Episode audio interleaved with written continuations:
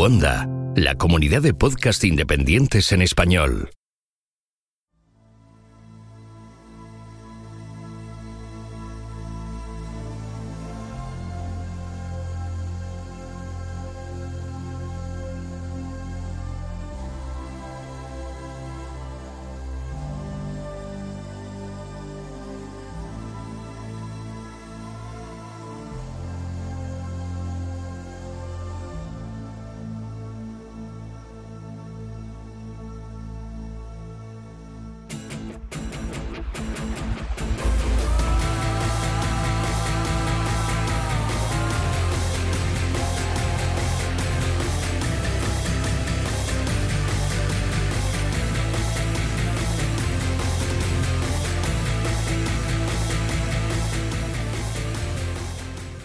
Esto es Istocast, no es Esparta, pero casi. No es Washington, no es Gibraltar, no es Argel, no es Siracusa y tampoco es Trípoli. Pero de todos esos sitios vamos a hablar porque vamos a hablar de la US Navy en Berberia o de la Marina Norteamericana estadounidense en Berberia, que luego me echan la bronca. Pero vamos, ambas dos son válidas, ¿eh? según la RAE, no me voy a meter en más.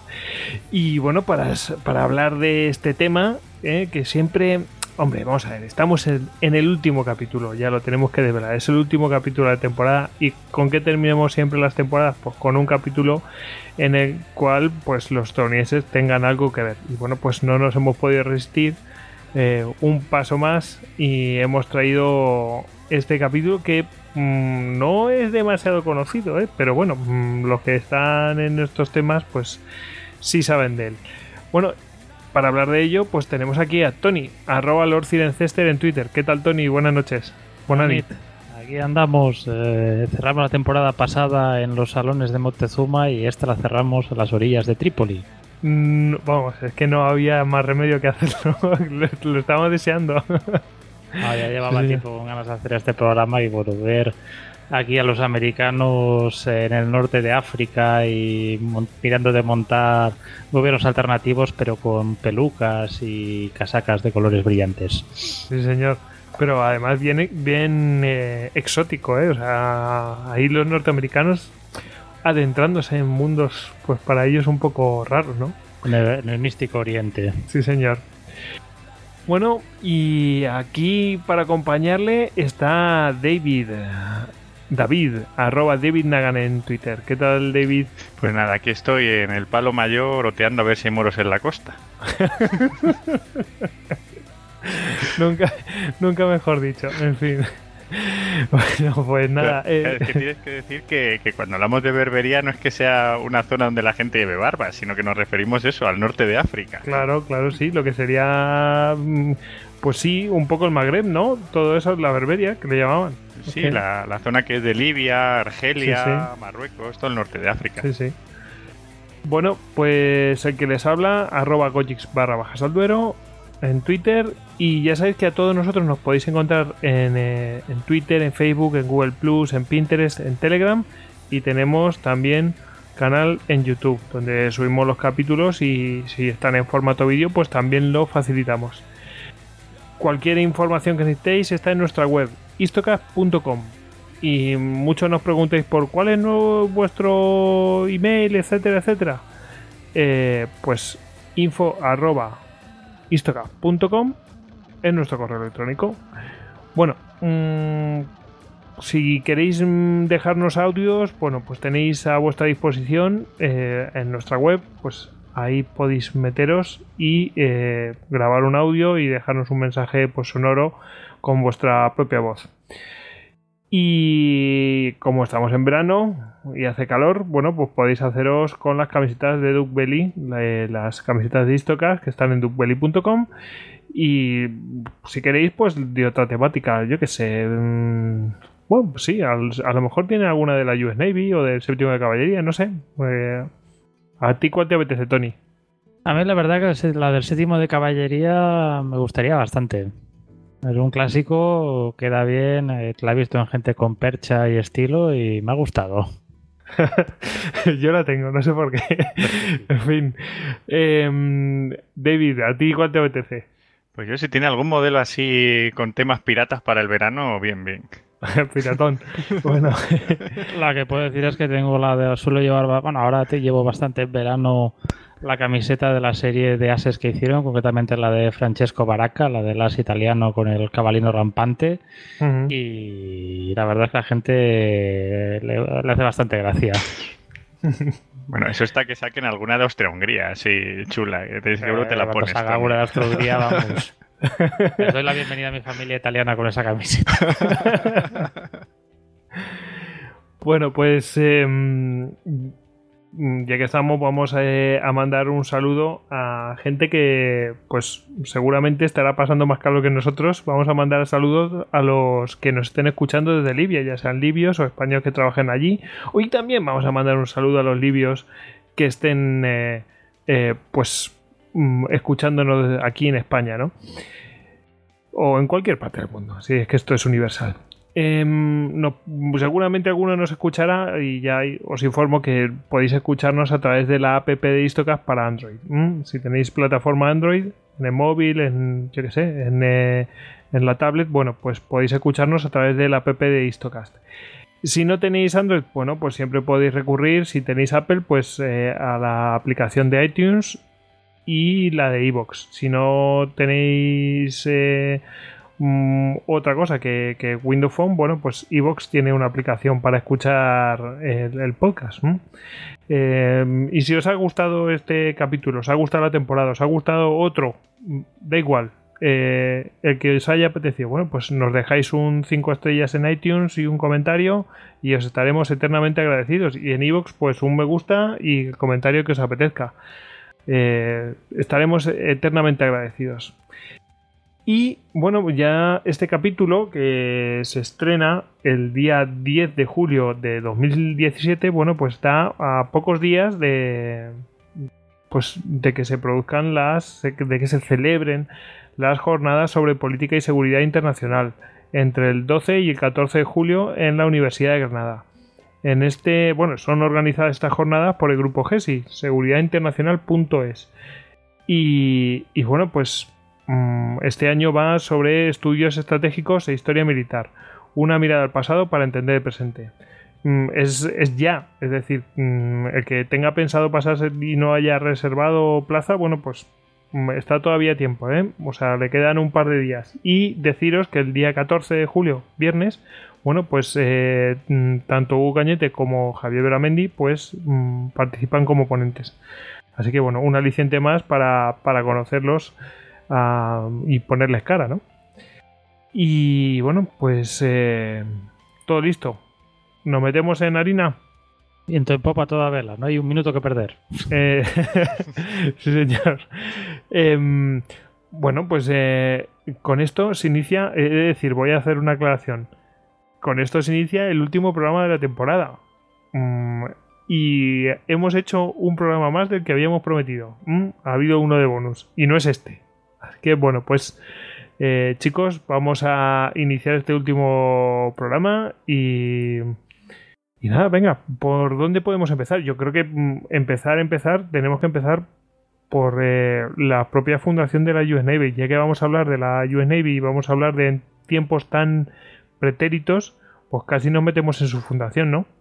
Sí, prácticamente podemos entrar en los momentos de la guerra de independencia de Estados Unidos, que ya dedicamos Creo que uno de los primeros finales de temporada de Istocas, no me acuerdo el mismo nombre del programa, pero la hemos tratado. Sí, ahora, ahora, te, ahora te lo busco. sigue, sigue. Bueno, la cosa es que en 1775 el Congreso Continental, que se reúne en Filadelfia, forma el Comité de la Marina y ordena a sus siete integrantes que formen una marina de combate con la que poder, si no luchar mano a mano, poder hostigar a la Royal Navy.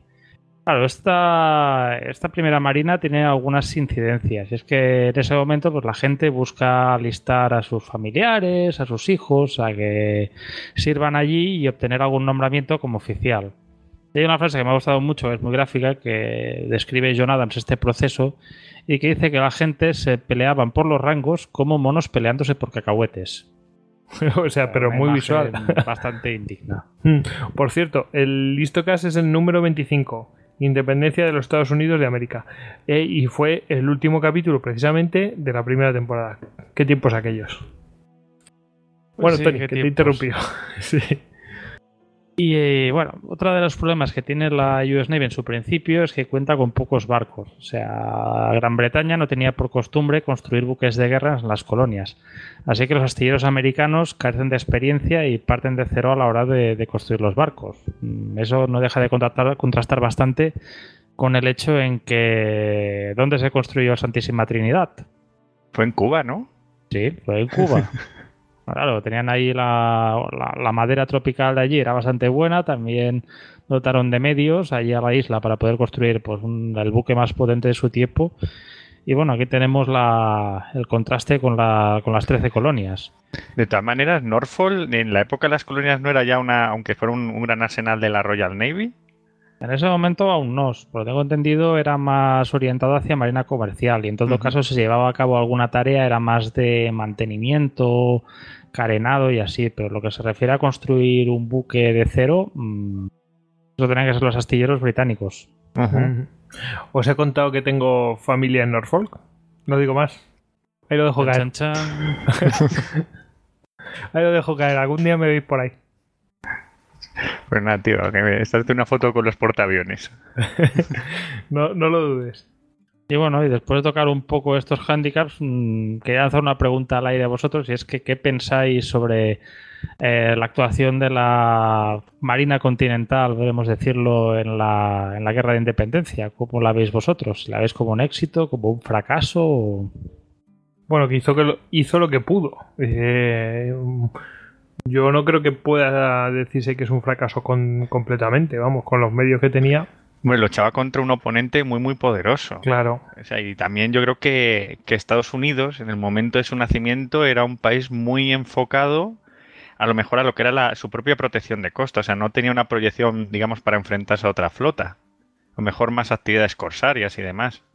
Sí, en ese caso podríamos hablar de John Paul Jones, del combate de Flambrook y de sus incursiones con, en la costa británica. Eh, sí que en ese caso, pues la actuación tuvo bastante éxito. Lo que pasa es que, por ejemplo, a nivel de datos, de las 13 fragatas construidas por los americanos durante la Guerra de Independencia, 7 son capturadas y pasan al servicio de la Royal Navy y 4 se destruyen para evitar que caigan en sus manos. Ahí la, la, actuación no es muy buena, se mira de suplir entregando unas 200 patentes de corso, pero más que juzgarlo yo, puedo hablar también por las palabras que deja John Adams, que declara, al mirar la larga lista de, perdón, al mirar la larga lista de buques pertenecientes a los Estados Unidos tomados y destruidos, y recopilando toda la historia del ascenso y el progreso de nuestra marina, es difícil evitar llorar. Creo pues que... Un poco duro, ¿no? Eh, demasiado autocrítico. Hombre, mm, se enfrentaba a la principal marina que había en ese momento en el mundo. Hasta, hasta el momento que no se ponen los franceses, colabora allí de Gras, eh, la victoria Bahía de Chesapeake. Eh, pero eso fue lo más decisivo. Bueno, o sea, fue uno de los momentos decisivos. Sí, eso ayuda bastante. pero es que ellos no tenían fuerza para hacer ninguna operación de ese estilo. Es que era una nación empezando de cero y en pleno conflicto militar con una gran potencia. O sea, no Hombre, podía permitirse el lujo de construir una, una armada potente desde el minuto uno. Hombre, John Adams que, que diga eso, pues se entiende por mm, pues claro, pues no ha ido mm, no, no lo bien que esperaba. O sea, objetivamente dices, vale, pues no son buenos resultados, pero si ves lo que tenía y a qué se enfrentaba, pues hombre, la labor que hizo, pues no me pareció que lo hiciera tan mal. Pero bueno, son autocríticos, ¿no? Sí, digamos que imagino que que quiso ser un poco duro en sus reflexiones, pues bueno, también veremos posteriormente en relación a la evolución que tomará la, US Navy una vez llegada la paz. Y es que al acabar la guerra, bueno, el único navío de línea que se ha construido en astilleros estadounidenses es entregado a los franceses como regalo de buena voluntad. Todos los marinos. encima de eso. un detalle, un agradecimiento a su participación. Sí, bueno, los franceses estaban para recibir regalos como ese, o sea que, eso tiene un mantenimiento de la leche y está, quedaron... Vamos, de hecho es que no podían mover sus navíos durante la propia guerra por falta de fondos, o sea que un regalo que casi que se lo hubieran quedado mejor los norteamericanos. Bueno, tampoco a, saber qué hubieran hecho con él.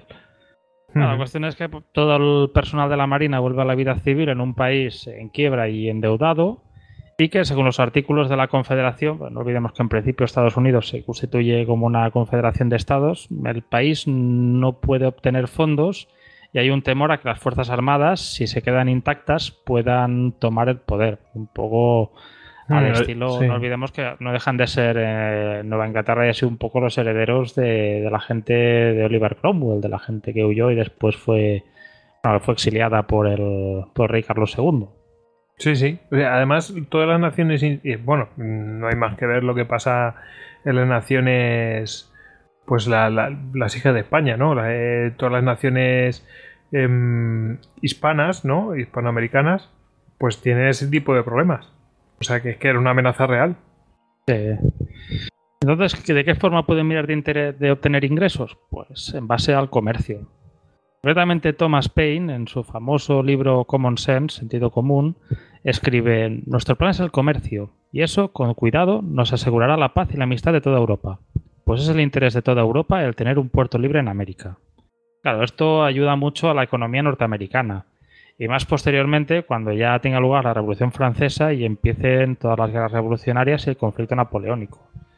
Nos encontramos con goletas de Baltimore que van superando el bloqueo naval británico y traen mercancías a los puertos franceses, holandeses y alemanes. Y para hacernos una idea un poco de lo que salían ganando, eh, un barril de harina que costaba 8 dólares en Nueva York se podía vender por 18 en Ámsterdam. Una bala de algodón que costaba 11 dólares en Savannah, en Georgia, podía alcanzar los 23 dólares en Brest. Joder, es que doblaban. Sí, es que de 1792 a 1807 las exportaciones norteamericanas se quintuplican, alcanzando los 108 millones de dólares al año. O sea. Pero qué obstáculo... Un negocio redondo, vamos. Sí, un negocio redondo. Lo que pasa es que ¿qué amenazas hay allí? Pues unas economías acostumbradas a la piratería. En este caso hablamos de los cuatro estados de Berbería, de Trípoli, de Túnez, de Argel y de Marruecos. O sea, no olvidemos, a ver, yo me he criado a orillas del Mediterráneo, en un pueblo llamado Premia de Mar, y las fiestas mayores pues no dejan de ser un recordatorio de, un, de una incursión pirata aquí en el pueblo, con piratas y premianenses peleando por defender el pueblo. O sea, es un fenómeno que además también hemos tocado en otros histocast. Han salido, aunque Sí. sea de refilón, en Lepanto. Eh, Tony Barceló hizo grandes campañas contra ellos. Quiero decir, es un, han sido unos, unos personajes que quizá no les hemos dedicado un histocast inte- íntegro a ellos, pero que su sombra ha estado allí. Están, eh, eh, eh, vamos, es que los pueblos mediterráneos han tenido, bueno, toda la costa mediterránea española, lo digo para, para los que nos escuchan al otro lado del charco, ¿no? Pues mm, ha estado durante siglos, pues en esa inquietud amenazada, etcétera, eh, pues precisamente mm, por este fenómeno de piratería, que es que no se limitaba a que te capturo un buque, te lo saqueo, te capturo la tripulación, no, no, que es que atacaban también las costas. es que no es ninguna tontería. Prácticamente es un fenómeno, pues quizá antiguo como el propio Mediterráneo. No sé, lo primero que me viene a la cabeza es la- las campañas de Pompeo contra la Pompeyo contra la piratería en el Mediterráneo. Bueno, y en España darse cuenta que toda la costa mediterránea está configurada geográficamente, eh, lo que es la, la ocupación humana, por estos ataques, porque nos Sí, encontramos un montón de pueblos que no están originalmente en la costa, y todos los que están en la costa, como por ejemplo Peñíscola y demás, están fortificados. Y luego hay una línea enorme de fortificaciones en toda la costa mediterránea, de pequeñas torres vigías y demás. O sea, que, que la ocupación humana en el, en el Mediterráneo, en lo que es la orilla a orilla, es eh, muy, muy, muy reciente. O sea, vemos en pueblos, por ejemplo, Andalucía, como Mijas o Benalmádena, que se encuentran en el interior. Digamos que en la costa solo se encontraban los asentamientos pesqueros, y es que eh, era la imposibilidad de ocupar la costa debido a estos ataques piratas. De hecho, cualquiera que se vaya a Google Maps puede ir a comprobarlo. Eh, se va a pueblos como yo que sé, Moncofar, etcétera, y que el pueblo no está pegado a, a lo que es la costa, sino que está más al interior. O sea, eh, pero ese es un caso, pero que son muchísimos casos, es, es continuo, es decir, que lo- los, los pueblos importantes están metidos, o sea, o, o el núcleo del pueblo está metido adentro y ahora, ya cuando ha desaparecido ese fenómeno, pues, eh, pues ya se han extendido y bueno, Por el a, a construir. en fin. Bueno, hemos hablado de unos estados que prácticamente su economía está basada en la piratería. En los que, por ejemplo, si se prohibía la esclavitud, eh, su gente se arruinaría y a los gobernadores cortarían la cabeza. Pues uno de ellos llegó a decir, no temo a la guerra, es mi negocio. Y sus primeros contactos con esta gente pues, tuvieron lugar en julio de 1785, cuando dos barcos americanos, el María y el Dauphin, son capturados por corsarios argelinos. Eh, sus 22 marineros son llevados a Argel y encerrados en mazmorras. Y hay una frase que encontré en uno de los diarios que escribieron que decía que el dinero y el miedo son los únicos agentes en Argel. Claro, esto... muy, clarito. clarito, clarito. Ahora entiendo mucho lo de lo de Barceló cuando fue por aquellos lares a pegar pepinazos a, a decir, bueno, pues no sé si el miedo, pero por lo menos os voy a hacer no rentable vuestro negocio. Claro, esto eh, digamos que enerva bastante a los padres fundadores. Y por ejemplo tenemos a Thomas Jefferson que se revela contra este sistema de, tributos. Eh, lo hemos comentado, pero una de las formas que podías evitarte ser atacado por estos corsarios era pagándoles unos tributos. O sea, si si, el, si Nápoles pagaba un importe a la ley de Trípoli, pues cuando los barcos de Trípoli vieran un barco con la bandera napolitana, pues pasarían de él.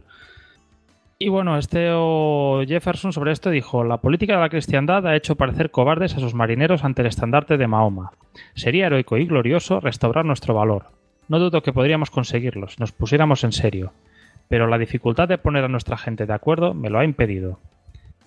Y para poder cumplir esta misión, inicialmente él propone construir una flota con una fuerza en conjunto de 150 cañones, con un coste inicial de 450.000 libras y un gasto para mantenerla de 45.000.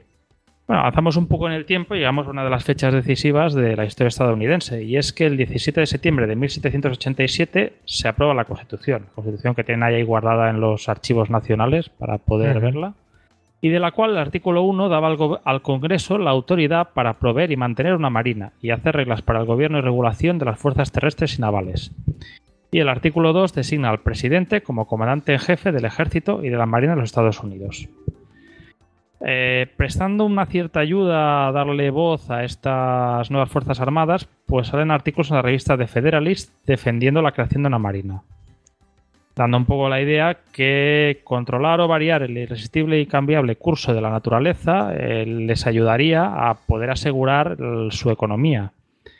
También escribe un artículo donde defiende la necesidad de proteger los barcos americanos, destacando que sin una marina que los defienda, estos barcos son vulnerables al espíritu predatorio de aventureros licenciosos y tarde o temprano serían obligados a rescatarse a sí mismos de los terrores de una conflagración, rindiéndose a las exacciones de atrevidos y repentinos invasores. Aquí me encanta la forma de escribir antigua. Entonces, toda esta campaña del Federalis al final tendrá efecto porque los estados han de ir votando esta, la constitución que da estos artículos. Y el 7 de diciembre, Delaware se convierte en el primer estado en ratificarla, seguido pronto por Pensilvania, New Jersey, Georgia, Connecticut y Massachusetts. En los siguientes seis meses la ratifican Maryland, Carolina del Sur y New Hampshire. Y ese verano eh, los dos mayores estados eh, la aprobarán, Virginia el 25 de junio de 1768 y Nueva York un día después, pero aprobándola por estrechos márgenes, o sea, en Virginia es por 89 votos a favor contra 79 en contra, y en el caso de Nueva York son 30 a 27, o sea, la constitución... Muy justo. Muy justo, muy justo. Podría haber sucedido uno como en la Unión Europea o algo así. Pero bueno, al final la Constitución es aprobada y el nuevo gobierno entra en funcionamiento el 4 de marzo de 1789. Hay muchos desfiles para celebrarlos, hacen muchas fiestas y muchos festejos y uno de los desfiles más importantes es en Nueva York, donde hay un gran, desfile por las calles, donde una de las atracciones principales es una fragata a escala del tamaño de una casa eh, movida por ruedas. Claro, las cosas, el tiempo va pasando y Berbería sigue en acción. O sea, el 8 de septiembre de 1793, el ministro de Estados Unidos en Portugal eh, recibe una, envía una carta al gobierno americano donde dice se les solicita lo más rápidamente posible que den una alarma universal a todos los ciudadanos de los Estados Unidos dedicados a la navegación, particularmente al sur de Europa, de ser capturados por los argelinos. Una tregua de 12 meses se ha firmado entre Argel y Portugal en consecuencia de la cual una flota de cruceros argelinos cruzó el estrecho hacia el Atlántico el pasado sábado noche. O sea, que ya no se limitan a una zona, sino que ya se atreven a meterse en el Atlántico. Sí, ya está, ya amplían sus campos de su, zona de caza. Además que cuando hacen tregua con unas naciones dejan, eh, o sea, quiero decir que tendrán que nutrirse de otras. Sí. De hecho, podrían, perdón, Tony, podrían disponer de puertos en Marruecos, no estas flotas, porque realmente los puertos atlánticos de Marruecos, lo, claro, lo, complicado sería cruzar el estrecho, porque ahí sí que habría una vigilancia militar por parte de España y Portugal y, digamos que no podrían hacer esas racias. Sí, no, no, tengo controlado tampoco cómo estaban los puertos ahí en la costa marroquí del, del Atlántico, pero lo veo factible.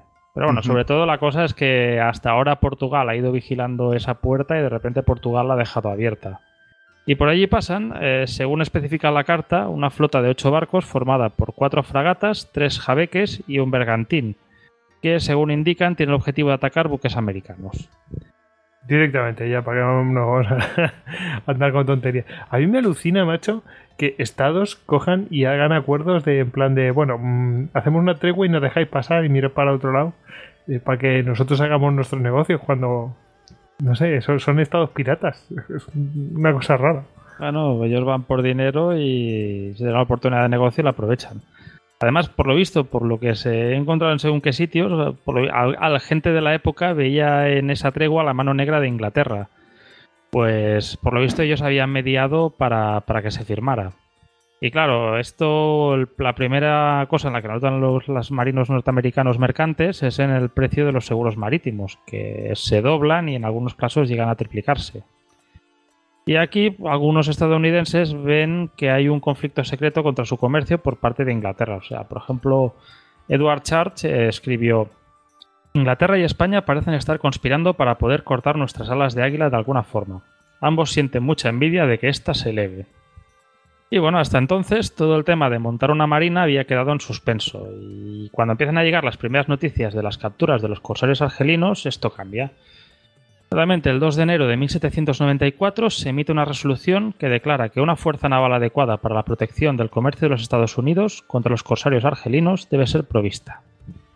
Una vez eh, resuelto esto, se forma un comité para estudiar el asunto y el día 20 se llega a la conclusión que se deben obtener fondos para formar una escuadra de seis buques de guerra por un coste estimado de construcción, acondicionamiento y paga de tres meses para la oficialidad y marinería de unos 600.000 dólares.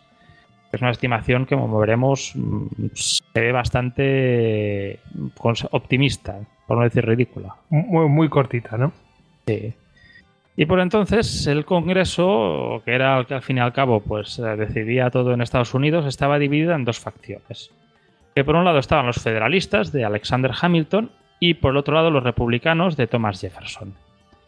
Y aunque es el líder de esta facción de los republicanos, el organizador es James Madison, Madison del que hablamos en el Histocast 30 de la guerra de 1812.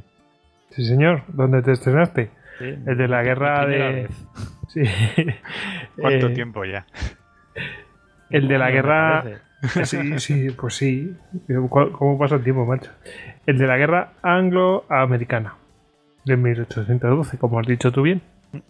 Y según los republicanos, una vez esta marina se formara, eh, esta sería un organismo que se autoalimentaría, pidiendo más y más dinero de los presupuestos a medida que creciera. Y el que les daba los argumentos venía precisamente del otro lado. venían de un escrito de Alexander Hamilton en The Federalist, donde decía que 14 de cada 15 chelines ingresados por los británicos en concepto de impuestos iban al pago de la deuda que requirió la construcción de su marina. Tampoco había que ir muy lejos para mirar otra que es parecida, porque no olvidemos que el hecho de construir una marina de combate potente por parte francesa fue uno de los elementos que causó la grave crisis fiscal que al final llevó a la Revolución Francesa. Sí, señor. Sí, señor. Y como vemos, pues bueno, los republicanos estaban obsesionados en controlar el tamaño y las atribuciones del gobierno federal y hacían de la campaña contra la Marina de Guerra eh, su estandarte o su principal causa. En el otro lado tenemos los federalistas, que defienden la formación de la Marina por pura matemática de costes. O sea, una Marina es cara, pero más caro aún sale tener que pagar los tributos y los costes de no mantenerla. Tributos, rescates, etc. Y entonces, el 10 de marzo de 1794, se aprueba un acta para proveer al gobierno de armamento naval por un margen de 50 votos a 39 en contra.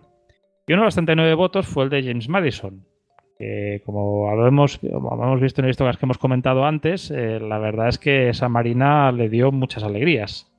Entonces, a pesar de que votó en contra, ¿no? Bueno, ya se sabe, rectificar este sabios. Y entonces George Washington firma la ley el 27 del mismo mes autorizando a la Marina a comprar o construir seis fragatas, cuatro de ellas de 44 cañones y dos de ellas de 36. La concesión que se hace a los republicanos es que haya una provisión en esta ley estipulando que estas fragatas estaban destinadas única y exclusivamente a combatir la piratería berberisca, por si alguien tenía alguna idea o algún deje de, emplearla. hacer cualquier cosa. Y entonces eh, el gobierno americano contacta con un constructor de Filadelfia, un cuáquero llamado Joshua Humphrey al cual se le encarga el diseño de nuevas fragatas, a lo cual él se pone pues, con todas las ganas. Y estas fragatas, estas fragatas pesadas, eh, son un compromiso entre la velocidad y la potencia de fuego.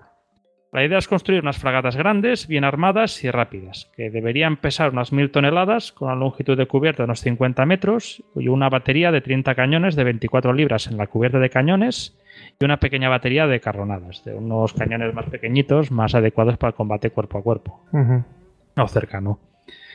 Estas fragatas eh, podían ser necesarias para la guerra contra el corso berberisco, pero ya Humphreys ya tenía en mente que podían luchar contra alguna otra marina europea, contra la francesa o contra la británica, ¿por qué no? Que, pudieran enfrentar a, por ejemplo, un pequeño navío de línea o otras fragatas equivalentes, ¿no? A mí me resulta, perdona Tony, muy acertado el, que Estados Unidos decidiera empezar con, este tipo de fragatas pesadas, o sea, porque no hace como, digamos, no intenta hacer como las naciones europeas occidentales eh, a escala, digamos, con navíos de primera, segunda, tercera línea, o sea, de tercera, de tercer rango o con, fragatas normales, sino que, que intenta diseñar un tipo de marina propio para sus necesidades. O sea, no, no quiere hacer nada pretencioso. Me parece un, acierto por parte del gobierno. Eso sí, es muy, muy engorroso digamos, el procedimiento para llegar a una marina. O sea, en estos momentos Estados Unidos tenía un lío burocrático de narices, con todos los estados votando, el Estado no era del todo centralizado, entonces todo lo que eran el manejo de los asuntos exteriores era bastante pesado, por lo que has comentado. No, en este aspecto sí que hacen una marina un poco como dijéramos un traje a medida, o sea, unos buques eh, orientados a proteger el comercio y a hostigar a posibles incursores. Y aunque, bueno, las ideas de Humphreys eran bastante avanzadas, hubo bastante debate, porque algunos, a ver, eh, la cofradía de constructores de barcos eran gente bastante conservadora. O sea, tú imagínate que haces un barco, un diseño totalmente nuevo, y por A o por B resulta que se escora y se hunde con toda la tripulación. El Filadelfia era grande, pero tampoco tanto. Te puedes encontrar ahí a las familias de los marineros que se habían hundido con tu barco y, que evidentemente te echarían las culpas. Lo que pasa es que al final, pues bueno, Humphreys deja claro que Estados Unidos no puede intentar imitar a sus rivales, sino que hacer algo totalmente diferente. Y en lo relativo a la construcción, eh, al principio, el presidente Washington quería que las seis fragatas se hicieran en seis puertos diferentes, elegidos en base a su riqueza y población, para así poder repartir los beneficios de su construcción y que no quedaran en manos de un colectivo determinado, pues por ejemplo, pues en manos de un puñado de cuáqueros ricos de Filadelfia. Entonces, bueno, el secretario de Guerra Knox eh, sugiere construir los barcos más grandes, los de 44 cañones en Boston, Nueva York, Filadelfia y Baltimore, y las dos fragatas de 36 eh, que se construyeran en New Hampshire y en Norfolk, Virginia. Pero Washington obliga a un cambio, obliga a que una de las fragatas grandes se construya en su estado natal de Virginia, precisamente allí en Norfolk, y en Baltimore se tendría que construir una de las de 36. Y aunque inicialmente las fragatas las llama, pues les dan nombres alfabéticos, de letras en orden alfabético, A, B, C, D y F, Posteriormente les darán los nombres de United States, la President, la Congress, la Constitution y la Constellation. Y la sexta fragata, que al final se construye en Norfolk, será la Chesapeake. Nombres de portaaviones luego, como el Constellation y demás. Claro, es que lo, que ahora lo confesaré pues, un poco a todo pasado, pero preparando este Istocas encuentras muchos nombres que te conocen y muchos nombres míticos pero ya no hablo solo a nivel de marina, sino míticos a nivel cultural, que me aparecen ahí los orígenes. Y ahora ya No, no, dejo más pistas. el, United, digamos, el, United States y el Constellation hasta hace poco estuvieron por ahí dando guerra. O sea que... Y bueno, eh, en, esta, en estos temas, eh, el propio presidente pues también valora la cuestión, o sea, hemos hablado de los medios materiales, pero también valora la cuestión de personal y dice que prefiere buenos oficiales y malos barcos a tener buenos barcos con malos oficiales. Y bueno, mientras tanto, pues bueno, hemos dejado ahí los corsarios argelinos eh, saqueando y atacando por ahí, tanto por el Mediterráneo como por el Atlántico. Y al final, en febrero de 1796, tras bastante mediación, se alcanza un acuerdo con Argelia, eh, el cual el presidente pide que sea ratificado por el Senado. ¿A qué acuerdo se llega? Pues al final los americanos tendrán que pagar un millón de dólares en rescates, sobornos y tributos a Argelia. Y especialmente humillante es el acuerdo para construir al Bey de Argel una fragata de 32 cañones. De los 122 ciudadanos que se habían capturado durante este tiempo por parte de los corsarios, eh, vuelven unos 85, el resto mueren en el cautiverio. Y el coste del acuerdo, eh, para hacernos una idea de las cifras, se equivale al 13% del gasto del gobierno federal ese año.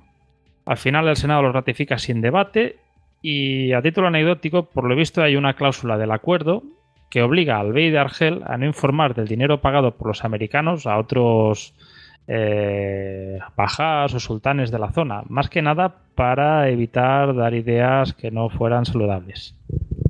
Para no revolucionar el mercado de los rescates. Sí, eso podía causar un boom o una burbuja. De todas maneras, menuda humillación para Estados Unidos, ¿eh?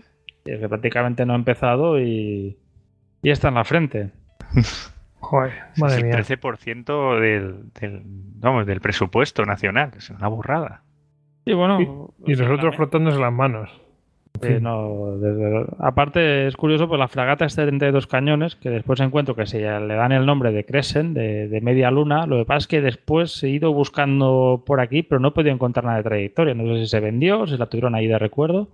Pero o sea, esto abre paso a una serie de regalos y así, hasta me hizo mucha gracia porque encontré que le habían ofrecido, creo que era al propio Baja de, Trípoli, le ofrecieron un mosquete con el cañón eh, grabado en oro. O sea, si nos pensamos que todo esto de llevar Kalashnikovs eh, chapados en oro y tal, todo gangsta rapper es eh, algo contemporáneo, pues bueno, aquí ya tenemos ya su equivalente.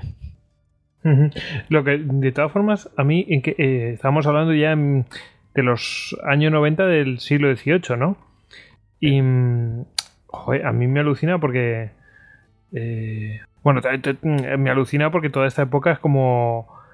Estamos a medio camino de muchas cosas, ¿no? Todavía no ha pasado lo de Gibraltar, o sea, lo de Gibraltar, lo de Trafalgar, eh, acaba de nacer esa nación y sin embargo mm, en España por lo menos se resolvió el tema mm, eh, por lo menos con Argel, eh, con el tema de Barceló. Y, ellos todavía están a vueltas de a ver cómo lo solucionan. Me parece alucinante. Entonces al final han de alargar la pasta y, como veremos esto no será garantía de nada. Bueno, la cuestión es que el Congreso había aprobado construir una flota expresamente para luchar contra la amenaza berberisca y ¡oh! Ya no hay amenaza berberisca. ¿Qué hacemos con la flota? Sí, nos la comemos. Eh, al principio los, republicanos piden que se desmantele, pero el presidente insiste en que, que bueno, ya hay mucha cosa avanzada, que no nos vamos a echar atrás ahora.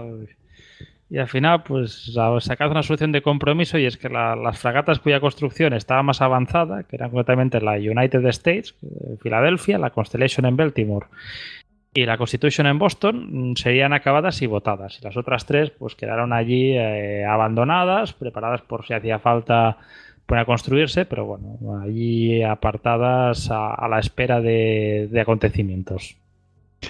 Pero menudo negocio, o sea, primero pagas a, a las naciones berberiscas y luego pagas la flota, o sea. La cuestión es pagar todo Sí, sí, o sea, estaría, estarían contentos con el, con el Congreso, sí. De, todas formas, fijaros lo que es el Estado de, o sea, lo que es Estados Unidos, ¿no? Y que tiene mucho cuidado de, que el Estado no sea mm, demasiado grande y ese tipo de cosas, ¿no? Mm, liberalismo puro y duro, pero mm, y que tienen cuidado. Pero al final es que como el dinero es de todos, pues ahí tiran de eso y sin ningún problema, macho. Sí, pero yo lo que veo es más rápido lo que ha comentado Tony, aquí se nota mucho cómo Estados Unidos eh, comienza con una idea de nación, lo que, tú, lo que tú comentas, muy liberal, muy de un estado residual, un estado simplemente que sirva para hacer un ordenamiento jurídico mínimo, y cómo la realidad les da las narices y ven que tienen que enfrentarse a, problemas en el exterior y tienen que necesitan para eso un estado fuerte que, se proyecta al exterior y yo creo que este es el caso y como digamos la, la primera la tuvieron en la frente con el problema de los berberiscos Al final, eh, por mucho que anhelaran mm, poder vivir tranquilos así, había un mundo salvaje ahí fuera pendiente de, cogerles los bienes.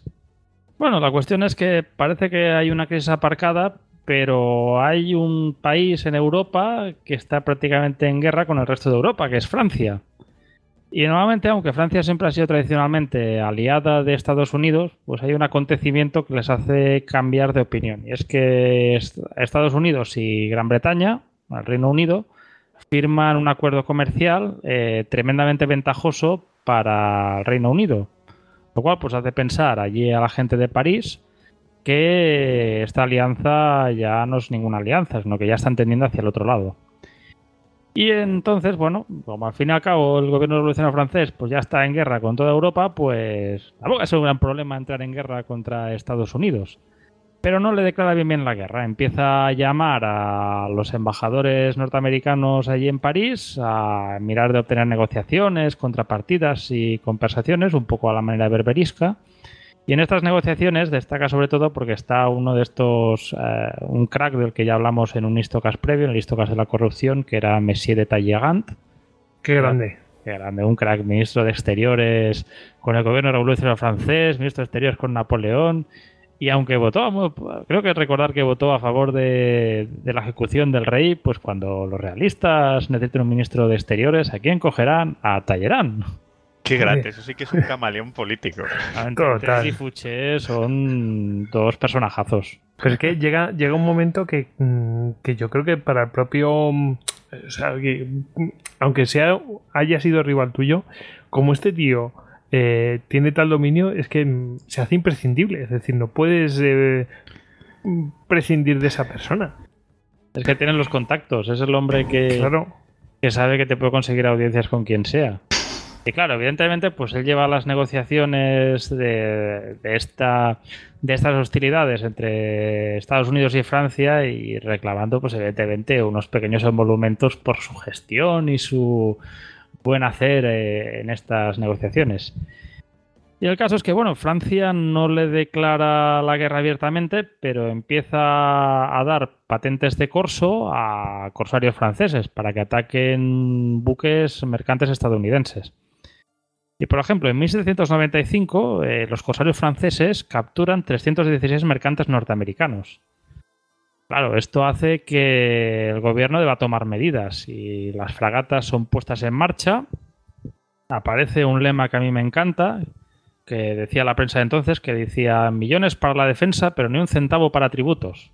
En plan, nos gastaremos lo que sea para defender nuestros intereses, pero fin y al cabo es lo que decimos. A ver, ¿por qué empieza la guerra de independencia? Por los impuestos. ¿Por qué empieza este conflicto? Por los impuestos. Tócale el bolsillo a un americano y, lo vas a cabrear. Exactamente. Es su filosofía de país, claramente.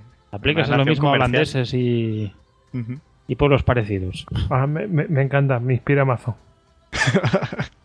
Bueno, la cosa es que al final se envían algunas, se envían algunas de las fragatas construidas allí, al, o sea, las acciones principalmente tienen lugar en la zona del Caribe. No olvidemos que Francia tiene allí la Martinica, tiene Haití y son los puertos desde donde los corsarios franceses atacan el comercio norteamericano. Y bueno, y el combate más destacado, podemos hablar de ese, de ese conflicto, que podríamos, daría para un Istogas, pero lo dejaremos bastante resumido, es el combate entre la Constellation contra la fragata corsaria Insurgent.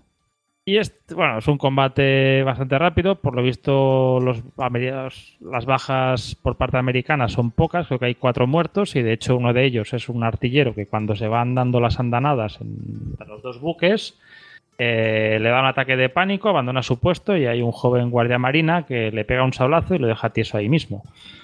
No se andaban desde luego con contemplaciones. Pero bueno. Deserciones ninguna. Sí. Pero saco lo del Constellation Line Jan, porque vosotros sabéis que a mí me encanta hablar temas económicos, disputas legales, no sé, es decir, pegar un poco la vida con el tema y esto también tiene su pequeña historia sórdida. Y es que, bueno, Constellation era capitaneado entonces por el capitán Truxton, que como veremos posteriormente fue un personajazo.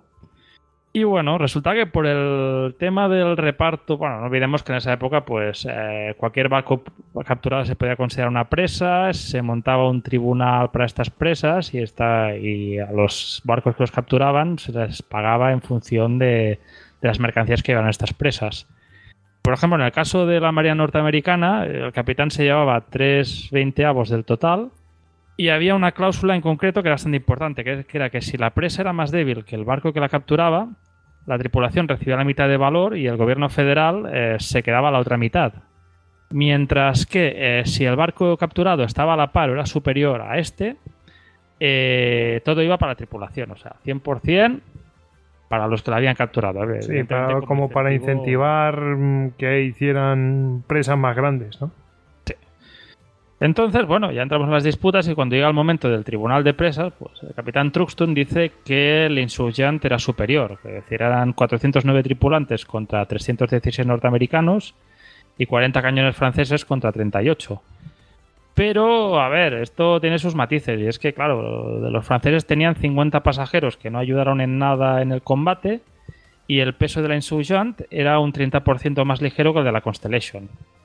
Además del hecho de que la batería de la Insurgent era de 12 libras contra las 24 de la Constellation. Claro, que no solamente son la cantidad de piezas artilladas, sino de qué cantidad de, libras puede disparar.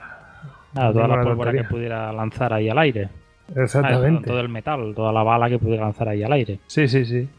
Y bueno, y se hace una primera estimación del valor de esta presa en 120.000 dólares, inicialmente otorgados íntegramente a la tripulación. ¿Qué pasa? Evidentemente, pues el gobierno se revisa bastante el caso. No acaba de ver claro este tema del reparto del botín y opta por contratar el ojo experto de, Joshua Humphreys, del constructor que hemos visto antes. Y este, al repasar la insursión, ve un barco de 7 años que no está muy bien y al final lo tasa como mucho a 84.500 dólares, o sea, bastante menos hay un, un amago de. Bueno, había una cláusula conforme que si algún oficial estafaba al gobierno norteamericano, pues lo echaban y al final, pues llaman a Truxton a capítulo y dicen que, bueno, él o se puede mantener sus 13 y reclamar los 120.000 y afrontar un consejo de guerra, que si evidentemente pues él lo ve claro, pues que lo haga y se tenga las consecuencias, o alcanzar el acuerdo y aceptar los 84.500 para toda la tripulación. Y Esto es. Eh, ¿Vas a preguntar el código rojo o no? Usted, pidió el código rojo. Sí, sí, es que al final es eh, lo puedes pedir, pero luego tendrás un consejo de guerra. Tú verás. De todas maneras, primera, primera, digamos, primera acción naval de, de esta nueva marina y ya tienen el primer problema ya, ya, hay temas fiscales por en medio. a ver, se nota que, es un, que es de nueva creación y que, que necesita tener pues mecanismos engrasados. Es obvio. Ha de sentar alguna jurisprudencia, ¿no? Que no parece aquí que es barra libre para los capitanes. Especialmente en ese tipo de naciones que tienen un pues eh, tiene un sistema diferente que el nuestro, ¿no? Que se basa más en la jurisprudencia, entonces naciones jóvenes es más complicado. Y, especialmente con Truxton, que como veréis posteriormente, o sea, en el programa anterior, el de Dunkerque, pues hablábamos del troll máximo, que era ese sargento que, decía, que hizo, decía que la gente solo podía embarcar si iba completamente equipada y una vez que había conseguido el equipo, decía, y bien afeitados. Pues Truxton se postulará bastante a, candidato a troll máximo por cosas que veremos de aquí un rato. La cuestión es que, bueno. No, no, perfecto, perfecto. Estoy deseando de escucharlo. Bueno, la cosa es que al final, pues bueno, el nivel de amenaza francés baja. Eh, hasta un propio político norteamericano dice que no hay más expectativa de que veamos un ejército francés aquí que en el cielo. Y el 18 de febrero de 1799, pues empiezan las negociaciones de paz con Francia y los emisarios americanos que viajan a, a París, a Francia, lo hacen a bordo de la USS United States. Y bueno, ya avanzamos en el tiempo, llegamos a 1800, que hay unas lecciones eh, especialmente truculentas y radicales. Eh, por un lado se decía que unos eh, quemaban Biblias y predicaban libertinaje y otros hablaban de retornos de monarquías. Lo califica en el libro que pues, pues, comentaremos de Ian Tolan, de Six Free Case, lo comenta como las lecciones más truculentas de la historia norteamericana. Y es evidente que este libro se escribió hace unos años, que no han vivido estas elecciones últimas con Trump. Y bueno, eh, al final ganan los republicanos y Thomas Jefferson será el tercer presidente de los Estados Unidos. Claro, no olvidemos que hay el tema este de la Marina y que el combate contra la Marina ha sido un poco el estandarte de la campaña republicana. ¿Y quién va a querer ser secretario de Marina en un gobierno republicano? Nadie, nadie en su sano juicio. Y tras ofrecerle el cargo a Jefferson a bastantes, al final eh, llegan a hacer la broma que tenía que poner un anuncio en el diario para ese cargo. Y al final, bueno, para poder eh, hacer sus funciones, lo acepta provisionalmente el congresista Samuel Smith de Baltimore. Y entramos, bueno, aparece ahí los primeros recortes en, el gobierno federal. En el primer año de presidencia de Jefferson habían unas 6.479 personas en el ejército, marina y en el cuerpo de marines, que representaban un 70% del gobierno federal. Y en los momentos álgidos de la cuasiguerra había unos 700 oficiales mandando 49 barcos, la mayoría de los cuales eran mercantes armados. Pero con el acta de establecimiento de paz que aprueba el gobierno republicano, mm, decide dejarse la Marina con 9 capitanes, 36 tenientes y 150 guardiamarinas. ¿Y qué hacemos con nosotros? Eso da para un barco, ¿no? Eh, no, prácticamente, pues hombre, nos quejamos de Montoro, pero esto también de unido. al final de la flota, tan solo de los ah, barcos que hemos comentado antes, de los 49 barcos, al final solo se mantienen 13 fragatas, eh, siete de las cuales se mantienen sin armamento ni velamen, o sea, allí arrinconadas, pues preparadas por si acaso son necesarias. Los barcos más pequeños son vendidos a particulares y cientos de oficiales son apartados del servicio con una indemnización de cuatro meses de sueldos.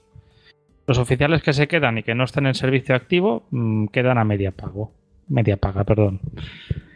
El 13 de marzo, eh, Jefferson recibe un ultimátum del Bajá de Trípoli, el cual amenaza con ataques a los barcos norteamericanos por parte de corsarios si no le dan un regalo en efectivo de 250.000 dólares y un tributo anual de 25.000 dólares. Claro, esto no olvidemos que es una flagrante violación del acuerdo de 1796 y eso ya es la excusa perfecta pues para mirar de reforzar la flota para una próxima guerra. Y entonces, bueno, se prepara ya una primera escuadra para mirar de eh, bloquear Trípoli, en la cual la fragata President será el buque insignia y vendrán dos fragatas más construidas por suscripción popular, la Filadelfia y la Essex. Y para prestarle apoyo hay una goleta de nombre legendario que es la goleta Enterprise. Por eso digo, o sea, este, y este no es el primero de los nombres que verás, o sea. Y esta es la primera Enterprise de todas, ¿no? O sea, el primer barco americano con nombre Enterprise. Era una pequeña goleta, fíjate.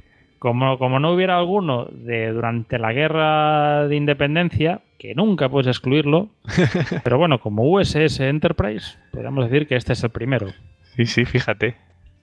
Y bueno, tenemos los barcos y nos falta poner un oficial al mando. Y al principio se considera para este rol al capitán Thomas Truxton, del cual hemos hablado antes. Pero claro, la Marina norteamericana era una marina donde destacaba la antigüedad en el empleo. Y él eh, no estaba muy bien colocado en la lista y mira de obtener un mayor nivel de, antigüedad. ¿Qué pasa? Que en vez de negociarlo con el secretario de Marina Smith o con el propio presidente, lo hace con el vicepresidente Aaron Burr, que resulta que es el enemigo de, a pesar de ser vicepresidente, es un enemigo declarado del presidente Jefferson. Y claro, eso evidentemente eh, al presidente no le sienta nada bien. Y cuando le niegan su petición, pues él se planta y rechaza comandar la, esta escuadra del Mediterráneo. Y el, a quien se le, se le dará el mando definitivamente será el capitán Richard Dale, que saldrá con su escuadra el 1 de junio camino a Gibraltar.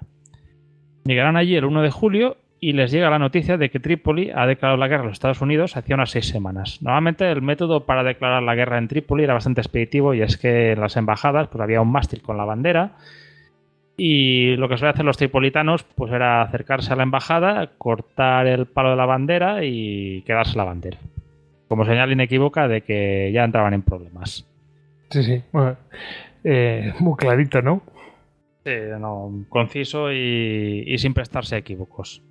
Me salto todo. Tranquilamente. Mm, bueno. iba a decir paralelismos con hace un par de años, unos cuantos, ¿no?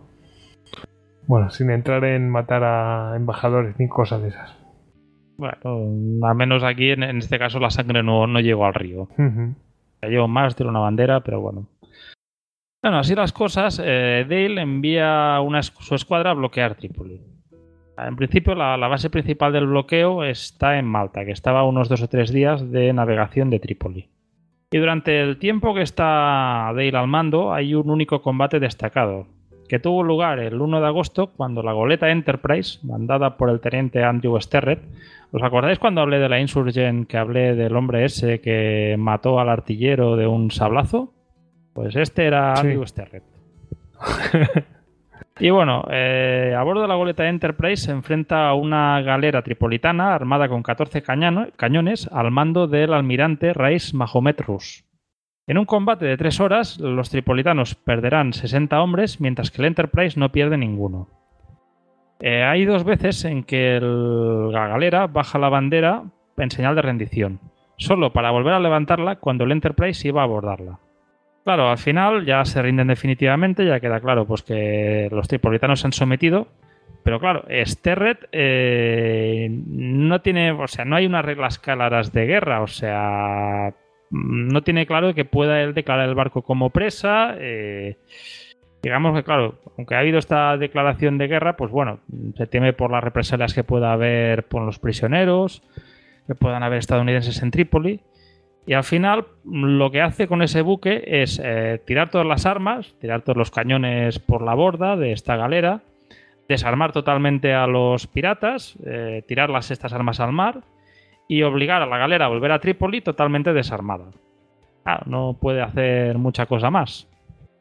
Y bueno, evidentemente, pues cuando el almirante tripolitano llega ante su baja, eh, este no se lo toma nada bien, o le ordena que le peguen una paliza y como castigo le obliga a desfilar por Trípoli montado de espaldas en un burro con un collar de entrañas de cordero en su cuello. Joder, qué... Vaya castigo. Hombre, a ver, eso... Como eso que dicen los americanos, perdió cara ante los norteamericanos. Pero bueno, mm, lo que veremos con las flotas que va trayendo Estados Unidos ahí al Mediterráneo es que estas flotas pues tienen un mandato limitado, o sea, tienen unos tiempos determinados de acción y empieza, en febrero de 1802 ya llega un nuevo, se prepara un nuevo escuadrón para relevar los barcos que están en el Mediterráneo. Una pregunta, Tony, perdón. Eh, ¿Dónde están basados estos barcos? Porque para, digamos, para estar por la zona, para patrullar las zonas de, influencia de los piratas berberiscos, ¿qué cruzaban desde Norteamérica o tenían algunas bases en Europa o cómo lo hacían? No, en, principio, en esta primera flota, eh, la base de bloqueo es Malta. En principio están ahí en Malta. comentaba antes, estaba dos o tres días de navegación y desde allí, pues bueno, normalmente se, se enviaba un buque o varios buques a patrullar el puerto de Trípoli para evitar la salida de corsarios y así y evitar la entrada de cualquier buque que pudiera ir destinado allí, o un corsario que se hubiera escapado del bloqueo y volviera. O sea que las naciones europeas, digamos que sí que estaban de acuerdo en ese sentido con Estados Unidos o las cubrían en, su guerra con los berberiscos, porque si no, no hubiera podido, digamos, tener ese, ese apoyo logístico. Sí, en principio, o sea, la, que le presta las bases es Gran Bretaña y como no olvidemos que también Gran Bretaña, si no recuerdo mal por esos tiempos, ya está, está en vigor la paz de Amiens, con lo cual no está en conflicto abierto, pues bueno, no le representa ningún problema tener allí buques americanos que también ellos pueden observar, estudiar, tomar notas. Sí, para dentro de poco, ¿no? Por si acaso fuera de menester. Si algún momento, pues no sé, tuvieran que chocarse en un futuro inminente. Y bueno, la cosa es que se prepara este nuevo escuadrón que estará formado por las fragatas Chesapeake y Constellation, a las cuales se unen la New York, la John Adams y la Adams. Eh, con otra vez el Enterprise dándole apoyo. Esta segunda flota, pues bueno, al principio parecería que se piensa que oficial a, demandarla y de nuevo vuelve a salir el nombre que todos tenemos en la cabeza, el de Thomas Truxton al mando. Truxton, tío, se está haciendo una, una, leyenda aquí en Histogas. Y pensarías, ahora es cuando empezará su momento de. Bueno, o sea, a ver, ya tuvo su momento de gloria contra los franceses con, la, con el combate a Constellation contra Insurgent, pero ahora ya es cuando debería lucirse. Pero ¿qué pasa? Él va allí con el rango de Comodoro, o sea, no hemos comentado antes, pero Richard Dale va, los jefes de escuadra van como Comodoros. El Comodoro es un rango que hay en las marinas, bueno, las marinas en general, sobre todo en las anglosajonas, que es un capitán de navío, pero que al estar al mando de una escuadra de buques, eh, se le da este Pues rango como comandante. como para indicar una primacía, como ellos tienen una superioridad en rango. Y bueno, cuando Truxtun sube a la Chesapeake y empieza pues, a hacer algunas maniobras y a ver a los tenientes eh, cómo se van, cómo van trabajando, pues ve que estos tenientes no están precisamente preparados, que no se ve pudiéndoles delegar.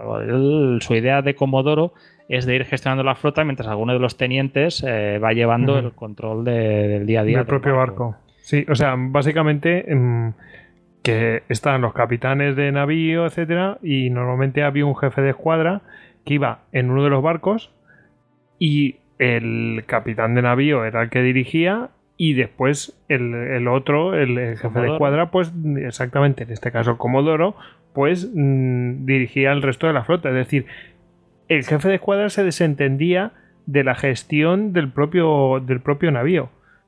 En este caso, este hombre, eh, Truxtun, no puede eh, mm, pues centrarse en eh, dirigir la escuadra porque pues no ve que sus subordinados estén preparados, ¿no?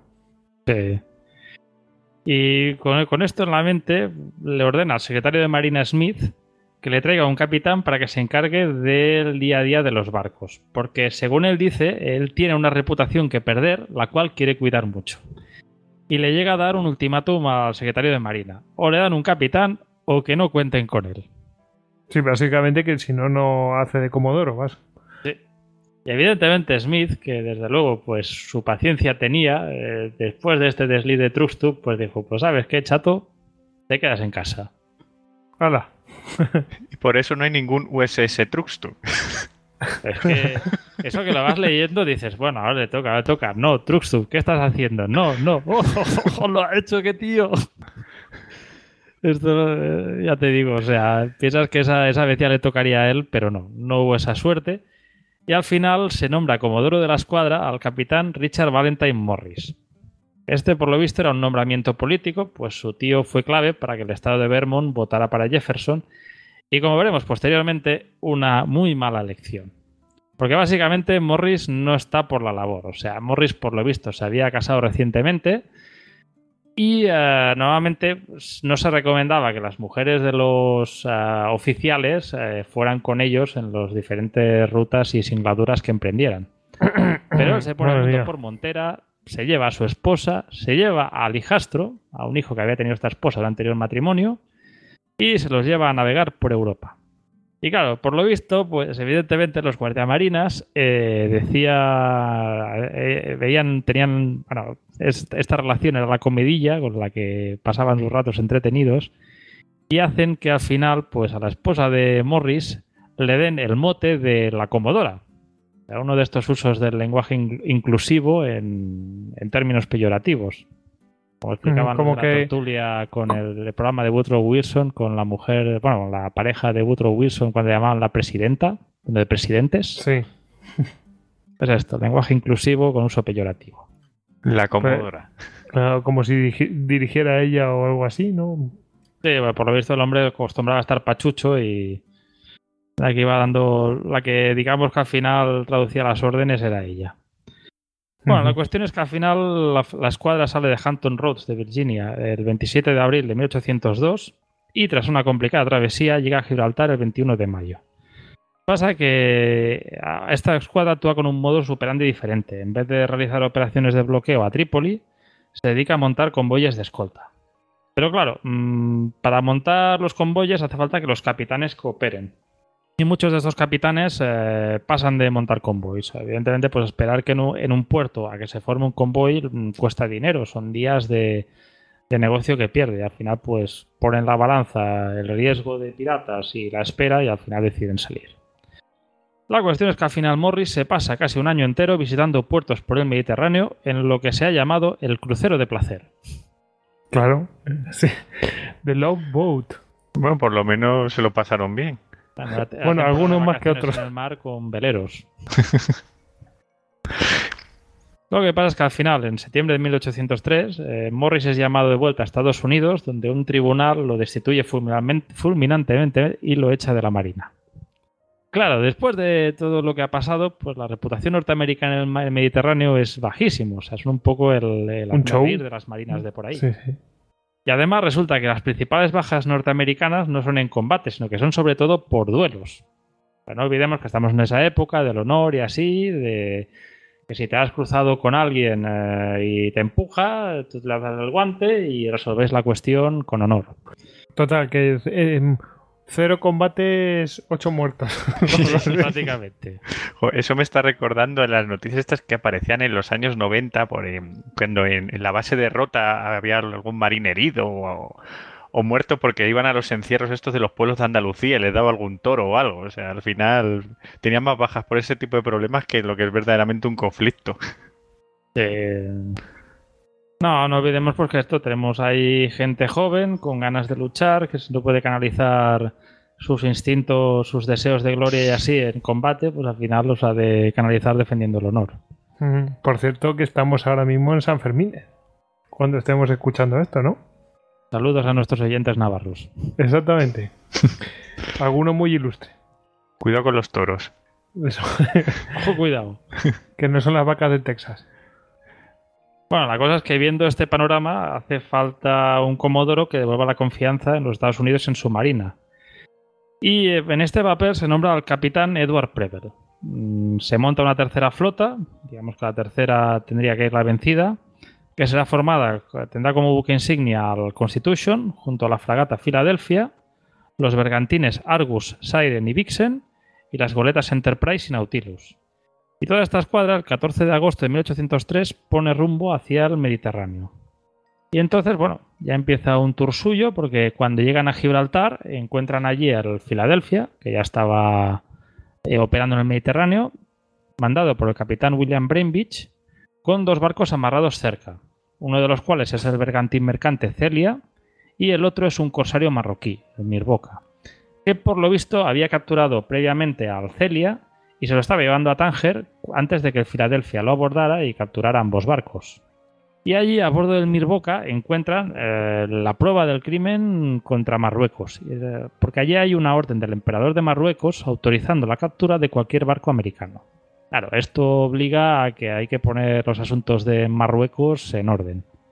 Entonces, eh, posteriormente llegan a, a Gibraltar dos fregatas norteamericanas, la Adams y la John Adams, que ambas eran parte de la escuadra de Morris. Y Preble les pide que le apoyen en una acción contra Tánger, a la que se unen. Entonces, el 6 de agosto, las tres fragatas se plantan ante. Todas las defensas de allí son viejas y eh, al final, pues eh, con amenazas, mostrando el pabellón y así, logran eh, que se firme la paz, que ya Marruecos ya deje de ser hostil a los intereses norteamericanos. Y bueno, esto es un primer gran éxito para Preble, porque en menos de tres semanas la amenaza marroquí ha sido neutralizada. Pero aquí hay un pequeño problema. Hasta ahora las escuadras norteamericanas han podido operar en puertos británicos sin problemas, pero durante ese tiempo, pues bueno, mm, esta Gran Bretaña vuelve a estar en guerra con Francia y eso hace pues que Gran Bretaña evidentemente necesite marineros. Y empiezan a haber incidentes con el tema de deserciones. Como por ejemplo, el 7 de octubre resulta que tres marineros nacidos en Gran Bretaña y asignados al Mirboca, la tripulación de fortuna que había allí, desertan de la flota norteamericana y se alistan a la fragata británica HMS Medusa. Claro, esta ante la necesidad de marinos experimentados, pues los recibe con los brazos abiertos. Empieza a ver, los norteamericanos solicitan a los británicos que les devuelvan estos desertores, pero los británicos dicen que de eso nada y que si hace falta, pues ellos alistarán a la fuerza cualquier marinero que puedan conseguir. O sea, hay unas ciertas amenazas veladas. Hay también unas... Sí, vamos, como, como si fuera. Han pedido asilo y. Ojo, tened cuidado, no, no os toquéis las narices. No, eso es. eh, o sea, en el Listocast 30 contábamos el caso de la, del HMS Leopard y la Chesapeake. Y es un caso parecido. O sea, evidentemente, pues la Marina Británica necesita buenos marineros. Los marinos del norteamericano son bastante buenos. Y bueno, para ellos no hay. Hay siempre un hueco ahí en las filas británicas. Eh, bueno. recordemos, recordemos que faltan una década un poquito más para, para que se vuelvan a enfrentar. Es decir, que las cosas no estaban tranquilitas desde la independencia. Eh, es- por lo visto también situaciones bastante ambivalentes. O sea, habían tanto oficiales que lo recibían pues como como antiguos hermanos, como otros oficiales, pues que los veían allí pues como, como hermanos descarriados. Hay algunas cartas entre ellos. Me hacía gracia una que enviaron, envió un oficial británico, ay, perdón, un oficial norteamericano a los británicos, en la que, bueno, cuando les dicen que pueden reclutar los súbditos de Inglaterra que navegan en barcos americanos, pues te dice que en sus barcos no hay súbditos del rey de Inglaterra, lo que hay son ciudadanos norteamericanos. E incluso, bueno, a efectos de mirar de provocar o de forzar estas deserciones, hay el caso de algunas fragatas británicas que anclan al lado de la Constitution, como invitando abiertamente a la deserción a los marineros que puedan haber allí. Y eso, bueno, la escuadra norteamericana pues acabará abandonando Gibraltar y amarrando en Algeciras. Y claro, hasta ahora las operaciones han tenido lugar desde Malta, pero operar en Malta en una base británica pues es complicado y sería reavivar estos incidentes y al final se opta por operar desde Sicilia, concretamente desde el puerto de Siracusa. Y que aunque es una buena base, o sea, está bien ubicada para poder seguir amenazando Trípoli, mm, a los americanos no les acaba de gustar demasiado, pero no deja de ser una ciudad un poco venida menos. A todos tenemos en la mente la, Siracusa de los clásicos, que en su momento se decía que vivía un cuarto de millón de habitantes, pero aquí nos encontramos una Siracusa, pues ya prácticamente bien entrado el siglo, bueno, principios del siglo XIX, donde hay solo unos 12.000 habitantes. Evidentemente, pues por parte norteamericana, pues siempre hago un cierto trato arrogante con las autoridades sicilianas. Bueno, la cuestión es que al final Prevel llega allí y envía su escuadra a la mar. Pues están ya en temporada de verano y saben que han de aprovechar al máximo estos meses, que es cuando el grueso del tráfico naval circula por el Mediterráneo. Y aquí tenemos bueno, uno de los momentos, uno de los momentos importantes de la campaña, que es el 31 de octubre de 1803. Y tenemos ante nosotros a la Filadelfia que está navegando al frente del puerto de Trípoli. Pero la Filadelfia era un buen barco de 1.240 toneladas y aunque es una fragata pesada, no lo es tanto como la Constitution. Y aunque es comparable a ella, pues porque es comparable a ella, pese a no ser una de las seis fragatas iniciales de la flota norteamericana, eh, fue pagada por suscripción de la comunidad de comerciantes de la ciudad que le dio nombre y construida por el mismo Joshua Humphreys. De hecho, tras la Constitution es el segundo barco más grande de la escuadra, representa casi un tercio, por, de su fuerza. Y bueno, estaban navegando ante la ciudad de Trípoli el 31 de octubre y al alba notan un barco acercándose a la ciudad. Evidentemente, pues cuando ven a este buque acercarse allá a Trípoli, deciden perseguirlo para darle el alto. ¿Qué pasa? Eh, durante esta persecución, que evidentemente pues, en un buque rápido coge bastante impulso, sucede lo imprevisto y es que de repente el buque eh, golpea contra un arrecife y queda encallado a las puertas del puerto de Trípoli. Una situación bastante peliaguda, ¿verdad? Bastante, porque queda a merced. Claro, eh, esto, el buque ha quedado clavado, o sea, no hay forma que pueda salir. Inicialmente se intenta eh, sacarlo claro, claro, es que, es que no, no, o sea, mm, jugar, es que no es que haya quedado dañado y ha quedado ahí con mal navegar, no, no, que ha quedado clavado, como tú cuentas, qué fuerte, ¿no? Sí, eh, por lo visto los mapas que tenían los norteamericanos no contaban con ese arrecife y lo descubrieron pues de una forma bastante dura. Entonces, bueno, optan en principio por mirar de sacarlo del agua desplazando el peso hacia un lado, un poco a ver si desequilibrándolo logran sacarlo, pero nada. Visto esto, bueno, el capitán William Brainbridge organiza una reunión de los oficiales y para quitar el peso eh, ordena tirar los cañones y los barriles de agua potable. Lo dejan unos pocos cañones para mirar de defenderse ante los tripolitanos que puedan venir. Que por lo visto ya empiezan a notar que algo no va bien en el Filadelfia y ya empiezan a acercarse con cañoneras. Pues, ellos tenían cañoneras como las que había diseñado Tony Barceló con las que fueron hostigando a la fragata y encallada. Y bueno, eh, tras ver que quitando este peso, quedando los cañones, tirando el agua, no consiguen nada, al final pues optan por soluciones drásticas. O sea, se opta por cortar el palo mayor y tirarlo al mar para quitar peso. Y al final, aunque consiguen cortarlo y así, mm, no pasa nada. O sea, el barco está encallado, pero bien encallado.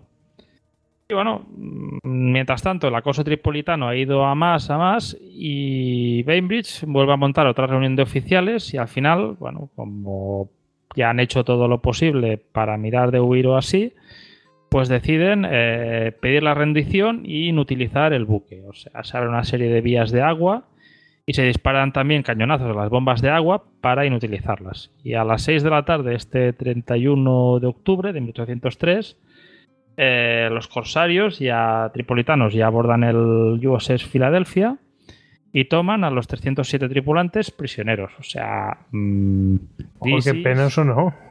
Sí, no, es de realmente calamitoso.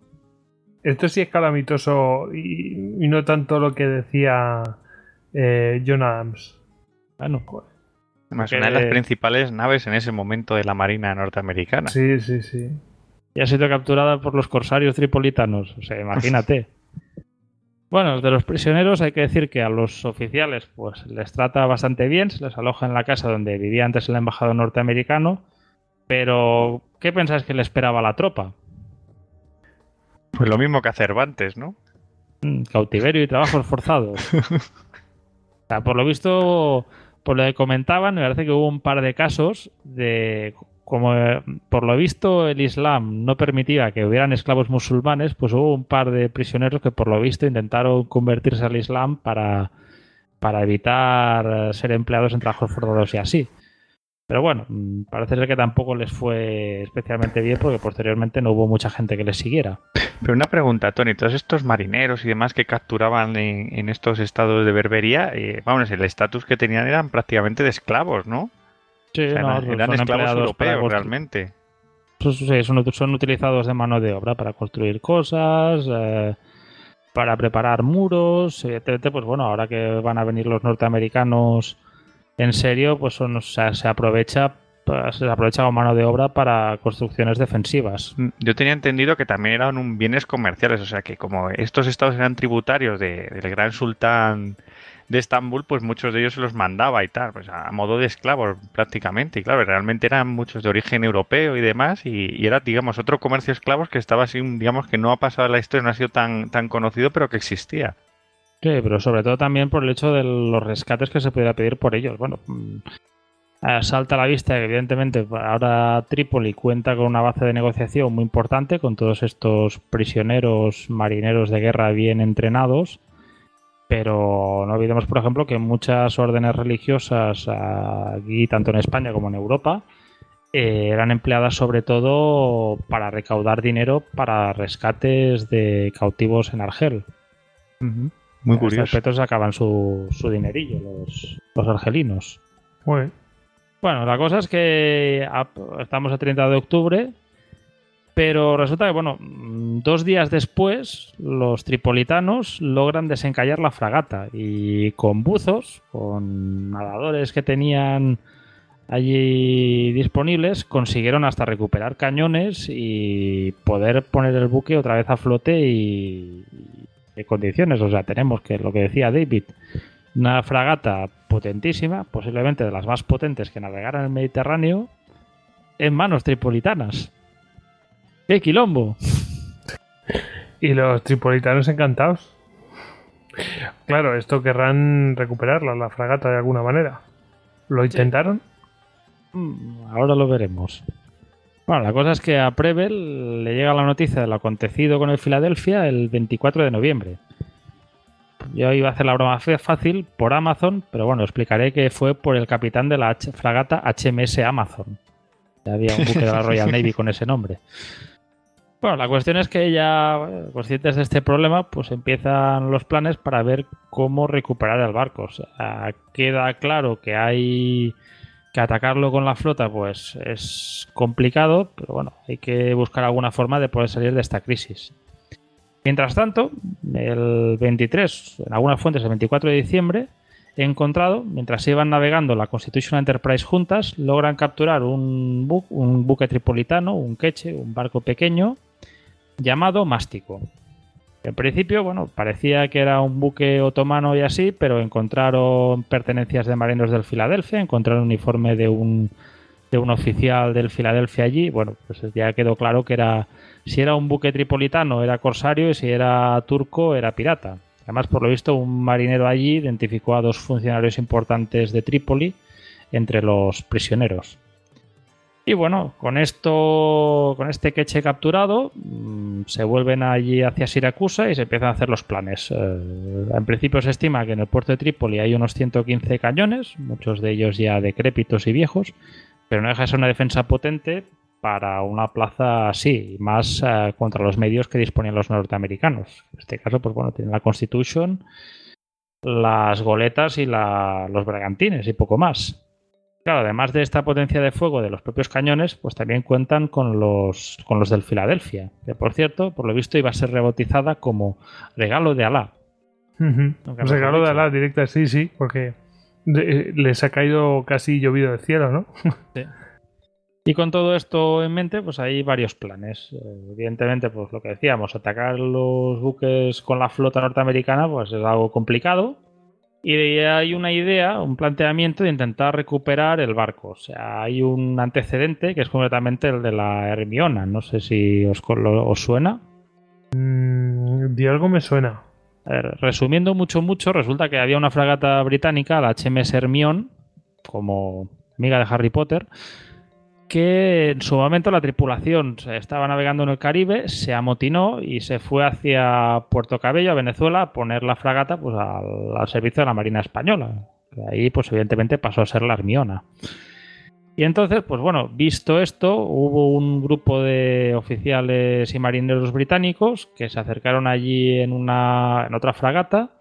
De esa fragata bajaron unos cuantos botes, entraron en Puerto Cabello, abordaron por la noche el Hermiona y lo sacaron de ahí de Puerto Cabello. Todos los prisioneros que cogieron en ese ataque de marineros amotinados pues fueron posteriormente ahorcados, para mayor gloria de la Royal Navy.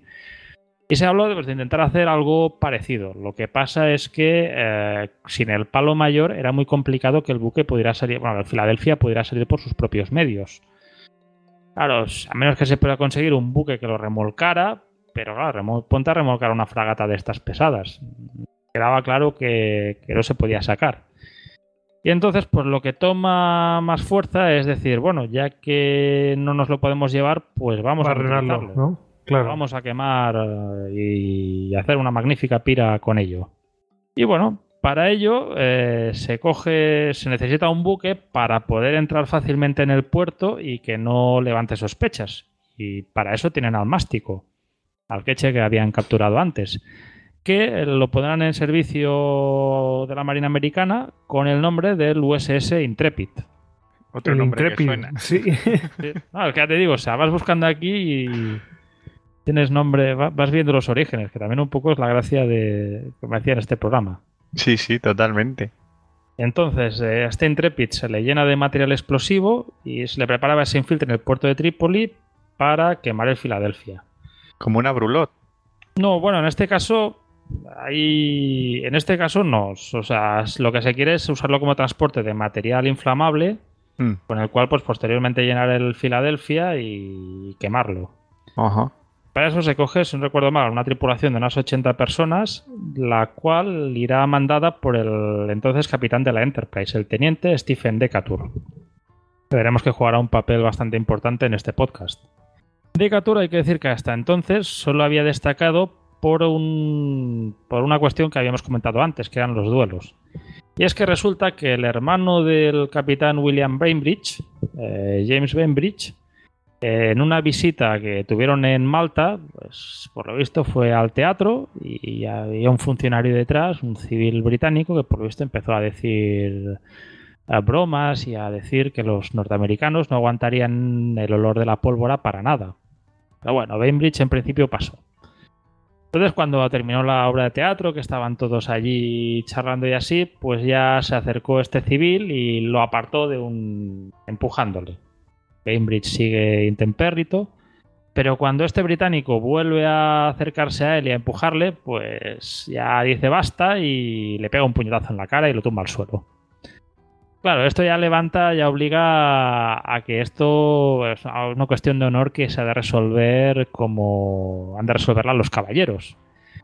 Y Decatur hace de padrino de Bainbridge, que está en este duelo, pues luchará contra un civil importante en la administración británica que se llamaba, me parece que Corcoran, Joseph Corcoran o Thomas Corcoran, no me acuerdo exactamente el nombre.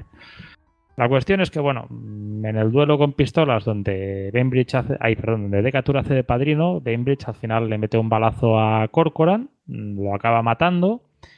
Y aunque en un primer momento eh, hay ciertas amenazas por parte británica de arrestarlos, pues, ellos consiguen alejarse de Malta y como mucho al final se obliga a Bainbridge a volver a, a Estados Unidos para evitar más problemas. Bueno, la cosa es que Decatur, pues bueno, es necesario, también le va bien hacer, participar en esta acción porque, a ver, en esta marina donde es tan importante promocionar por méritos, pues bueno, participar en una misión así, si tiene éxito, pues le permitirá promocionar muy rápidamente.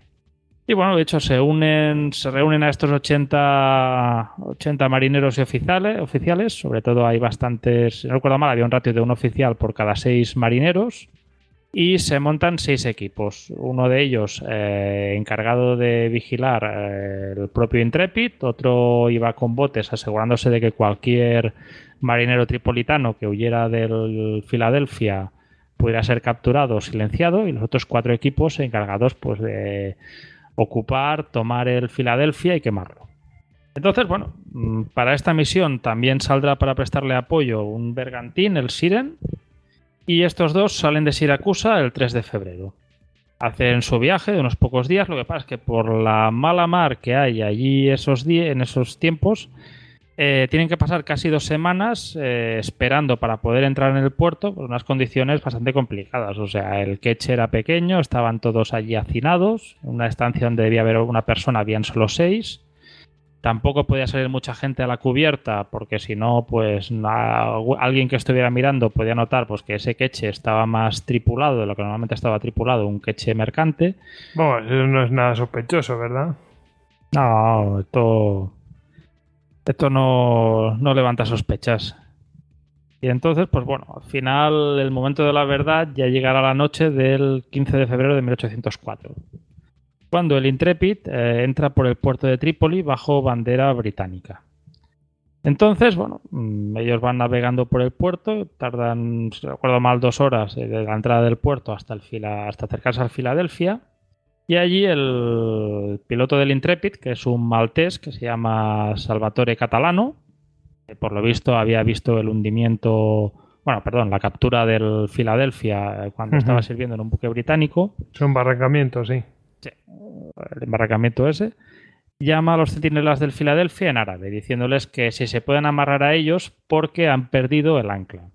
Durante la tempestad, pues el ancla se les ha caído y necesitan amarrarse a ellos. O por lo visto, el buque no era sospechoso y, y todo está, parece estar en orden por parte tripolitana, pues ellos dicen que ningún problema, que se acerquen. Lo que pasa es que en la última fase eh, miran de. les piden que lancen una lancha para echarles un cable. Entonces, bueno. Mm, Decatur lo ve perfecto. Así el equipo de la lancha. Eh, que tiene que evitar la salida de gente del Filadelfia que pueda dar la voz de alarma, ya lo tiene navegando. Estos son los que cogen el cable del Filadelfia, lo acercan al Intrepid. Lo que pasa es que cuando están a, pocos metros, ya a punto ya de juntarse los dos barcos, alguien en el equipo de los centinelas del Filadelfia debió notar algo raro y dio la voz de alarmas. Además, es curioso porque dicen americanos, pero en los libros en inglés también lo dicen así. O sea, por lo visto en la parla que tenían ahí los tripolitanos, pues habían bastantes palabras en, español. Te había llegado la palabra española, ¿no? Para definir a los americanos. esto les debía servir esa. Todavía no había una palabra árabe. La cosa es que la voz de alarma se da un poco antes de que estén los dos buques juntos. Ya Catalano, cuando ve que los árabes están avisados, le dice a Decatur que aborden, pero Decatur hasta el último, último momento, hasta que no están juntos los dos buques, eh, no da la voz para que toda la, gente que está escondida debajo de la cubierta del, del Intrepid salga y aborde el Filadelfia. La cuestión es que salen. Eh, todo un equipo de, gente, pues bueno, vestida, vestidos todos como marineros mediterráneos, como árabes, sardos y sicilianos, que tienen una consigna clara. Hay una palabra clave para identificarse, que es la palabra Filadelfia. O sea, si algo dice Filadelfia, no lo golpeas. Si no dice Filadelfia, golpéalo y túmbalo y déjalo muerto en el suelo. y en un combate de 10 minutos consiguen eh, capturar el, el, buque. Y entonces ya es cuando empiezan a coger todo el material inflamable, eh, cogen algunos cañones y los apuntan hacia, hacia la cubierta para abrir vías, vías de agua. Y al cabo de un rato pues se forma allí una pira que ilumina el cielo de la noche de Trípoli. Y mientras tanto, pues en toda la confusión, pues todo el equipo de Decatur ya consigue eh, abordar el Intrepid y aunque recibe algunos tiros y así, puede huir sin problemas en medio de la confusión, con la misión cumplida, sabiendo que han conseguido inutilizar el Filadelfia y que esa mancha en el orgullo americano mm, ya ha quedado borrada. Bueno, por lo menos de alguna manera, ¿no? Eh, o el honor resarcido en cierto modo, ¿no? Sí, pensamos que los historiadores navales americanos tienen mucho orgullo de que Nelson, eh, que evidentemente pues en el panteón naval anglosajón, pues eh, si no en lo más alto, en uno de los sitios más altos está, eh, decía de la acción de Decatur que era el hecho más valiente y más destacado de esos años. fue una acción casi perfecta, ¿eh? De... Fueron muy audaces y el plan salió a la perfección. Sí, en este aspecto es como una especie de, operación de fuerzas especiales, pero eh, ya en, tiempos previos, con, pistolas de pólvora. Sí, sí. Bueno, lo que, vamos, lo que pasa es que al final la fragata se perdió del todo, nunca pudieron recuperarla. Bueno, había una imposibilidad de recuperarla, pero bueno, al final lo único que hicieron es intentar eh, negar el uso al enemigo. Pero no sé yo qué capacidad tenían los tripolitanos de utilizar una fragata tan grande, a lo mejor como una especie de batería costera, pero no creo que fuera el tipo de navíos que utilizaran ellos. Eh, por lo visto, mm, por lo que he leído sobre el tema, la idea quizá no era tanto emplearla, utilizarla como venderla, o sea, buscar a alguien al ah. mejor postor para que se lo pudiera vender. ¿Por qué? Porque una de las cosas más complicadas, uno de los eh, elementos más complicados de, de poder reparar en el Filadelfia era el palo mayor el palo mayor mm, no había madera allí en Trípoli para poder hacer un palo mayor que pudiera emplearse allí en el Filadelfia.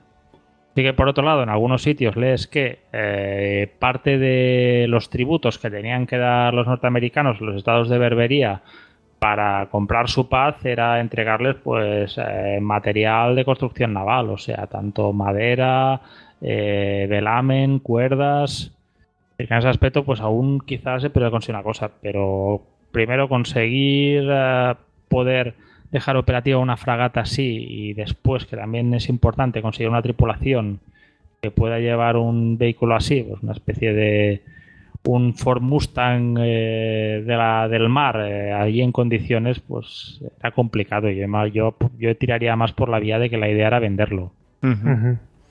Tú fíjate, mm, esto que comentas, eh, Jobar, eh, si la propia Inglaterra entró en guerra con, algunas naciones como Dinamarca, simplemente porque no se les nutría de, de los suministros necesarios para seguir mm, con adelante con su industria naval, pues ¿quién, cómo lo pasarán estos, ¿no?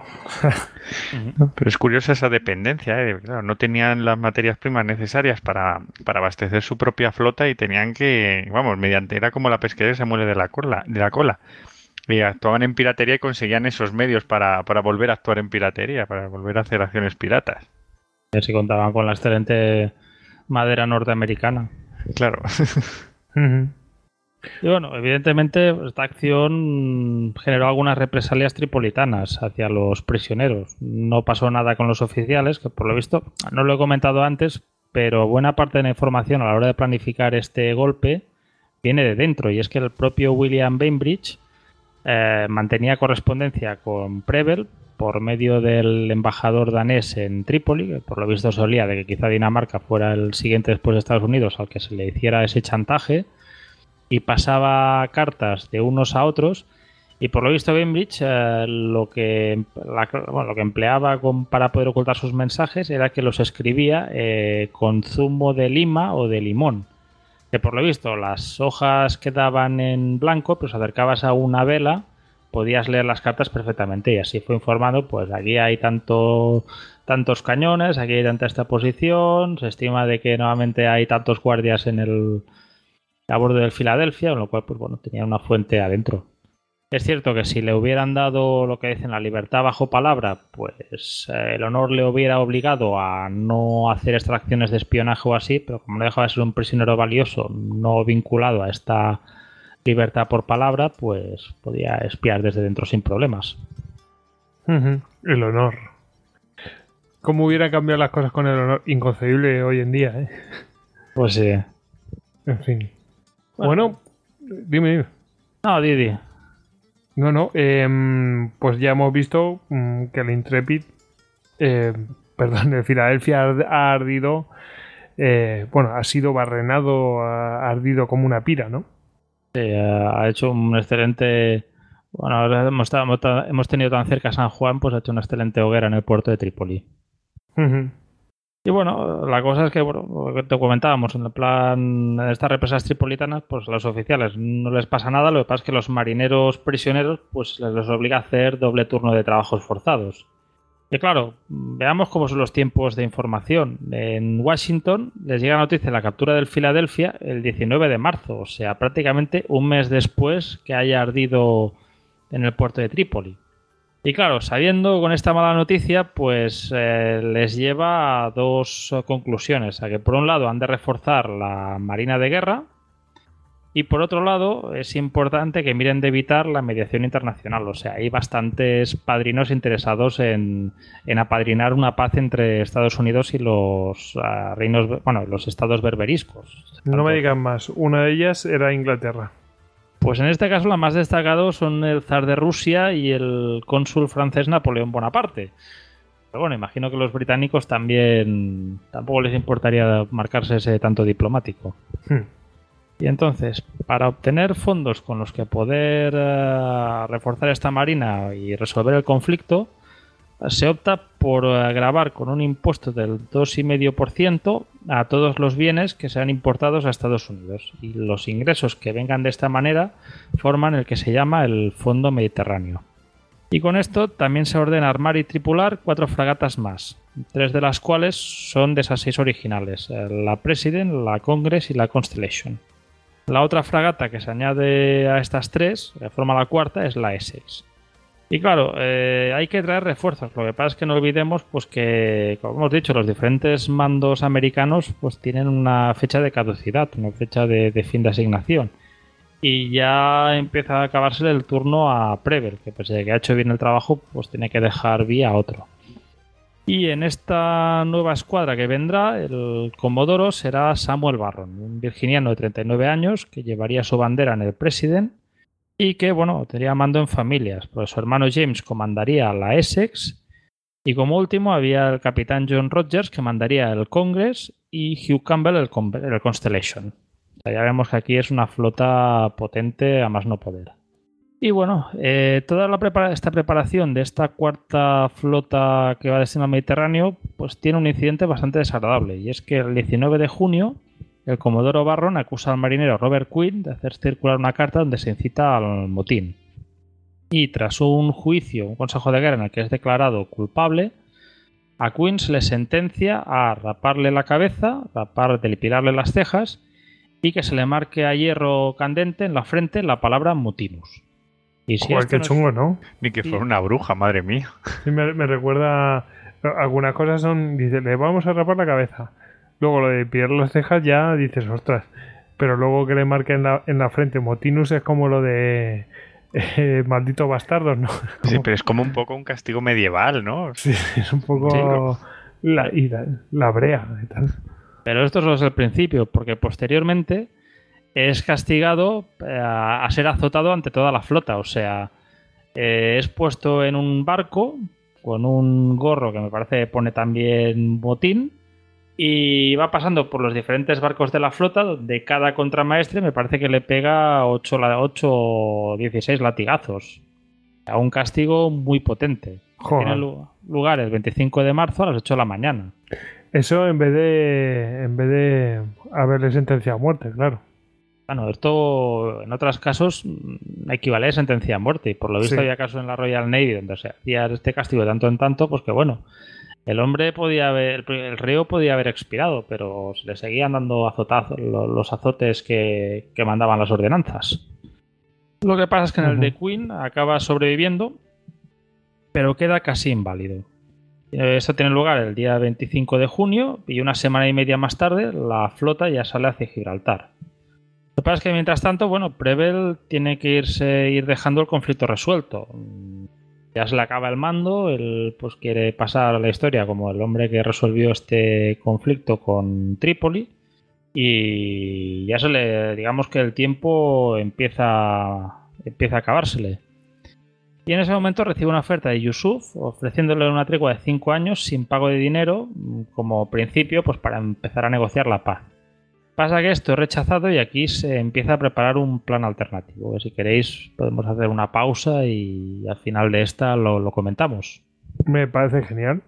Me parece perfecto. Y ya vemos qué planes se están estableciendo, qué plan alternativo tenemos. Venga, ponemos después de la pausa. No hay un minuto que perder.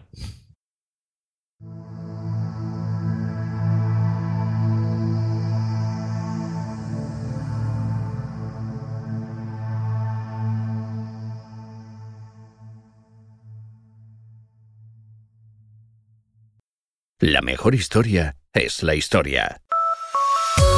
Puedes encontrar más capítulos de Histocast en cuonda.com. Y además descubrirás Binarios, un programa de Ángel Jiménez de Luis que analiza cada semana la actualidad tecnológica junto a un invitado. Si hay una lucecita roja, yo, eh, yo esto he estudiado. Si hay una lucecita roja es que ya está grabando bien. Hola y bienvenidos una semana más a Binarios. ¿Qué empezamos? ¿Empezamos con Apple, por ejemplo? Por ejemplo. Juan Castromil. Buenas, buenas. ¿Qué tal? Está aquí esta semana conmigo de nuevo Rosa Jiménez Cano, corresponsal del país en Silicon Valley. Rosa, ¿qué tal? Hola, buenas tardes. Eh, te quería traer aquí porque has estado en todos los sitios donde había que estar estas últimas dos semanas. Sí, ha sido el Elevate Summit. Descubre nuevos podcasts en Cuanda, la comunidad de podcast independientes en español.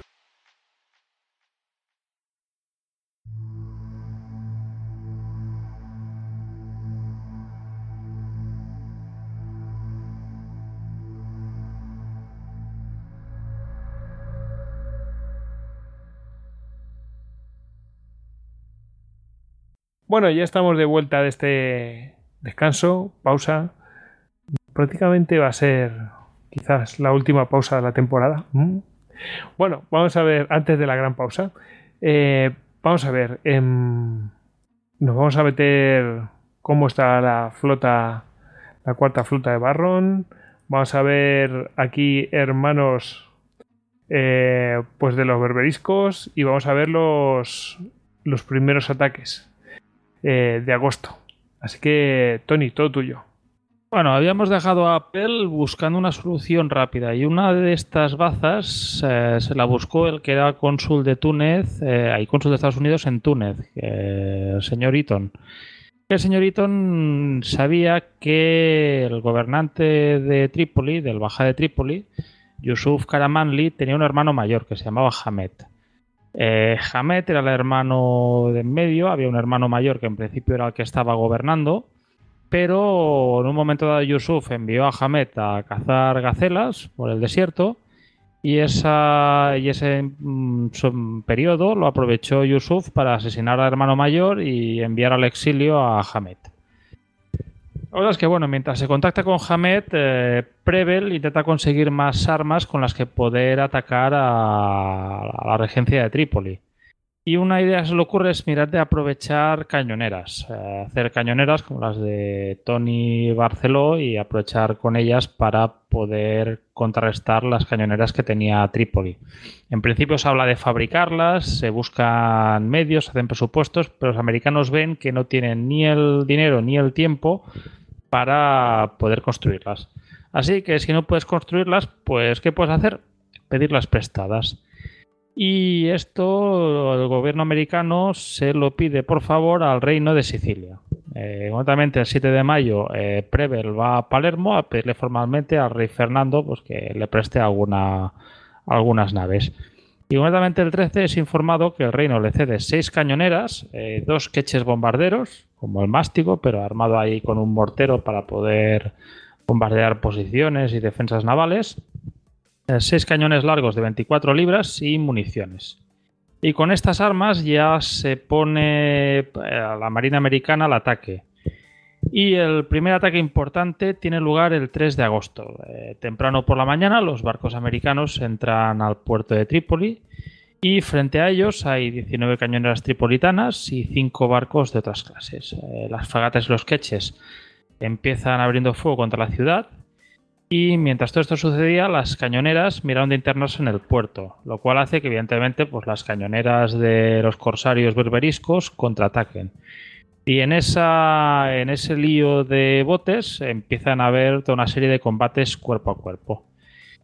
¿Y a quién tenemos por ahí? Pues tenemos a, Stephen Decatur, que es un, comanda un grupo de cañoneras desde la cañonera número 4 con la que aborda una cañonera tripolitana junto a 19 tripulantes, junto a 19 marineros norteamericanos.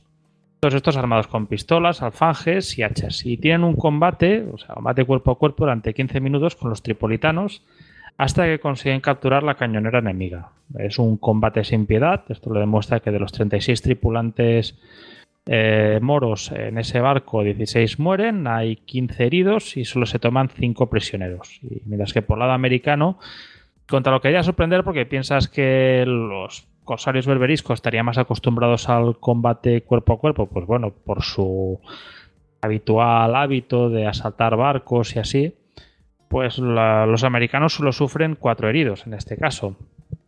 Hay otro combate curioso y es que en la cañonera número 2 tenemos al hermano menor de Stephen, James Decatur. Y esta cañonera 2 se lanza hacia una otra cañonera enemiga cercana y tras lanzarle una buena descarga eh, nota que la cañonera berberisca baja la bandera, baja el pabellón como rindiéndose. Pero cuando James Decatur iba a abordar la lancha capturada, mm, de esa sale una descarga de fusilería y una bala de mosquete impacta en su frente y hace que caiga al agua. Sí, muy desgraciado porque, bueno, cae el joven Decatur en el agua y mientras los marineros intentan sacarlo, eh, la lancha tripolitana pues eh, gira, bueno, pues, vira y intenta volver hacia el puerto. Y mientras la cañonera 4, la de Stephen Decatur, intentaba volver a la seguridad al lado del buque insignia con su presa capturada, eh, le llega voz de lo sucedido en la cañonera número 2. Eh, aunque la mayoría de la tripulación de la número 4 está en la presa capturada, él se lanza con, con, su lancha contra los enemigos que huyen. Y aquí, pues bueno, evidentemente, pues como no podía ser menos, Decatur alcanza la lancha contraria, eh, la aborda de nuevo mm, con nueve hombres más, o sea, una inferioridad bastante abrumadora, porque delante de él solo tiene 24 enemigos dispuestos a vender cara a su vida. Y hay el momento épico que es que Decatur eh, lucha contra el capitán enemigo, al mejor estilo de películas pirata de Rolf Flynn. Y durante este combate, el alfanje de Decatur se rompe, dejándolo prácticamente indefenso y haciendo que tenga que luchar cuerpo a cuerpo con las manos contra este capitán berberisco. Y mientras estos dos están forcejeando y cuando está a punto de recibir una puñalada del tripolitano, del turco, Decatur consigue sacar una pistola y hiere de muerte a su enemigo. Pero claro, Decatur está en el suelo y hay cuatro marineros tripolitanos que están a punto de atacarlo. Pero para salvarle aparece un marinero, un ayudante que tenía, eh, llevando en una mano un alfanje y en la otra un Tomahawk. O sea, no olvidemos que son americanos y que tienen también. Que, yo creo que es la primera vez que se ve un Tomahawk a bordo de cualquier barco. Sí, sí, es hay un híbrido de, pirata indio. O sea, pues los alfanjes son estos, digamos, como estos sables así curvos de pirata, ¿no? Sí, la típica la especie de sables habituales en los combates, las películas de piratas. Mm, como si fuera. combate cuerpo a cuerpo, no tanto para delicias esgrimísticas. Iba a decir a punta de friki que, bueno, el antecedente, un Tomahawk a bordo de un barco, pues nosotros los que somos aficionados a la saga Assassin's Creed, pues ya no nos sorprende tanto. Ah, sí, sí. bueno, pues nada, eh, un Tomahawk a bordo, como en las mm, fragatas. Sí, sí. Ahora todavía llevan Tomahawk algunas, algunos destructores, sí. de otro tipo. Las viejas costumbres no hay que perderlas. Sí, sí. Bueno, y al final de la lancha, de los 24 tripulantes de la lancha enemiga, Al final logran capturar vivos solo a tres tripolitanos. Y bueno, otro combate destacado de esa jornada es el de la lancha 6, donde está John Tripp, que logra capturar otra lancha berberisca tras recibir 11 heridas en combate cuerpo a cuerpo. Recibiendo tajos, golpes, heridas, pero él consigue capturar otra lancha. Y tras cuatro horas de combate, los americanos se retiran a mar abierto.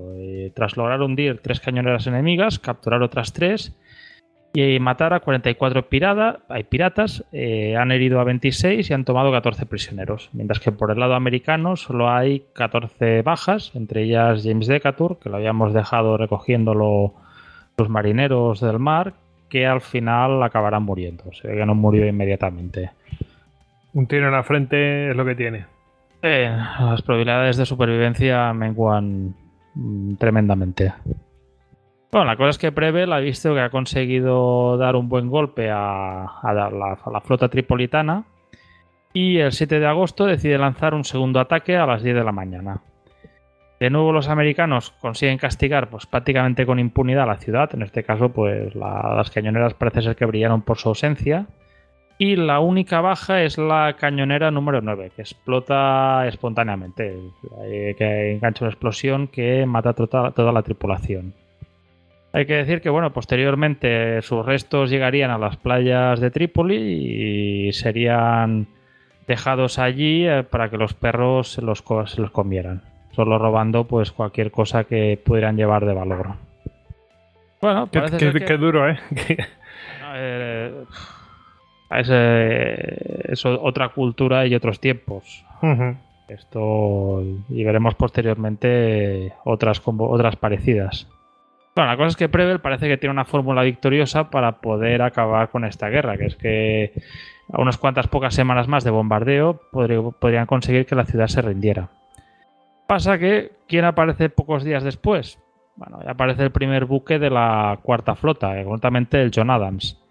Y a medida que va pasando el tiempo, pues va llegando el resto de la flota del Comodoro Barron.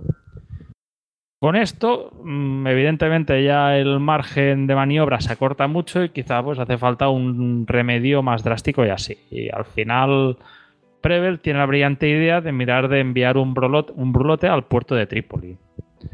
¿Qué tienen a mano? Pues tienen a mano el Intrepid eh, y deciden llenarlo de pólvora y con la idea esta de meterlo en el puerto, ponerle una mecha y mientras los marineros que lo están llevando hacia allí y lo dejan en posición huyen, pues que eso vuele por los aires y, haga mucho daño a, los tripolitanos. Lo que pasa es que al final se envía el barco y no sabemos por qué, eh, se ve que explotó bastante antes, evidentemente muriendo toda la tripulación.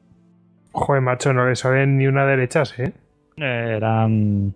A ver, el plan era complicado. O sea, realmente pues, los marineros que iban allí a bordo, entre ellos tengo entendido que el capitán era bastante amigo de Stephen Decatur, sabían, de, sabían que si conseguían la misión, eh, cumplirla, podían ascender mucho y arriesgaron y al final, pues bueno, parece ser que debió haber algún incidente, que la mecha prendió antes de tiempo.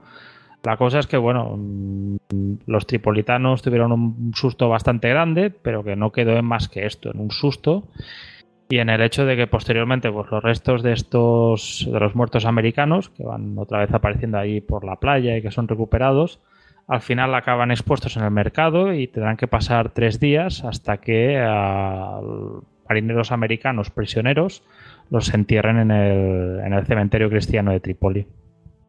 Bueno, madre pues, mía. Después de este, de este momento anticlimático, pues el, grueso de la escuadra de Barron llega el 12 de agosto a Gibraltar y la flota se dispersa para mirar de poder ah, alcanzar cualquier corsario que haya por allí.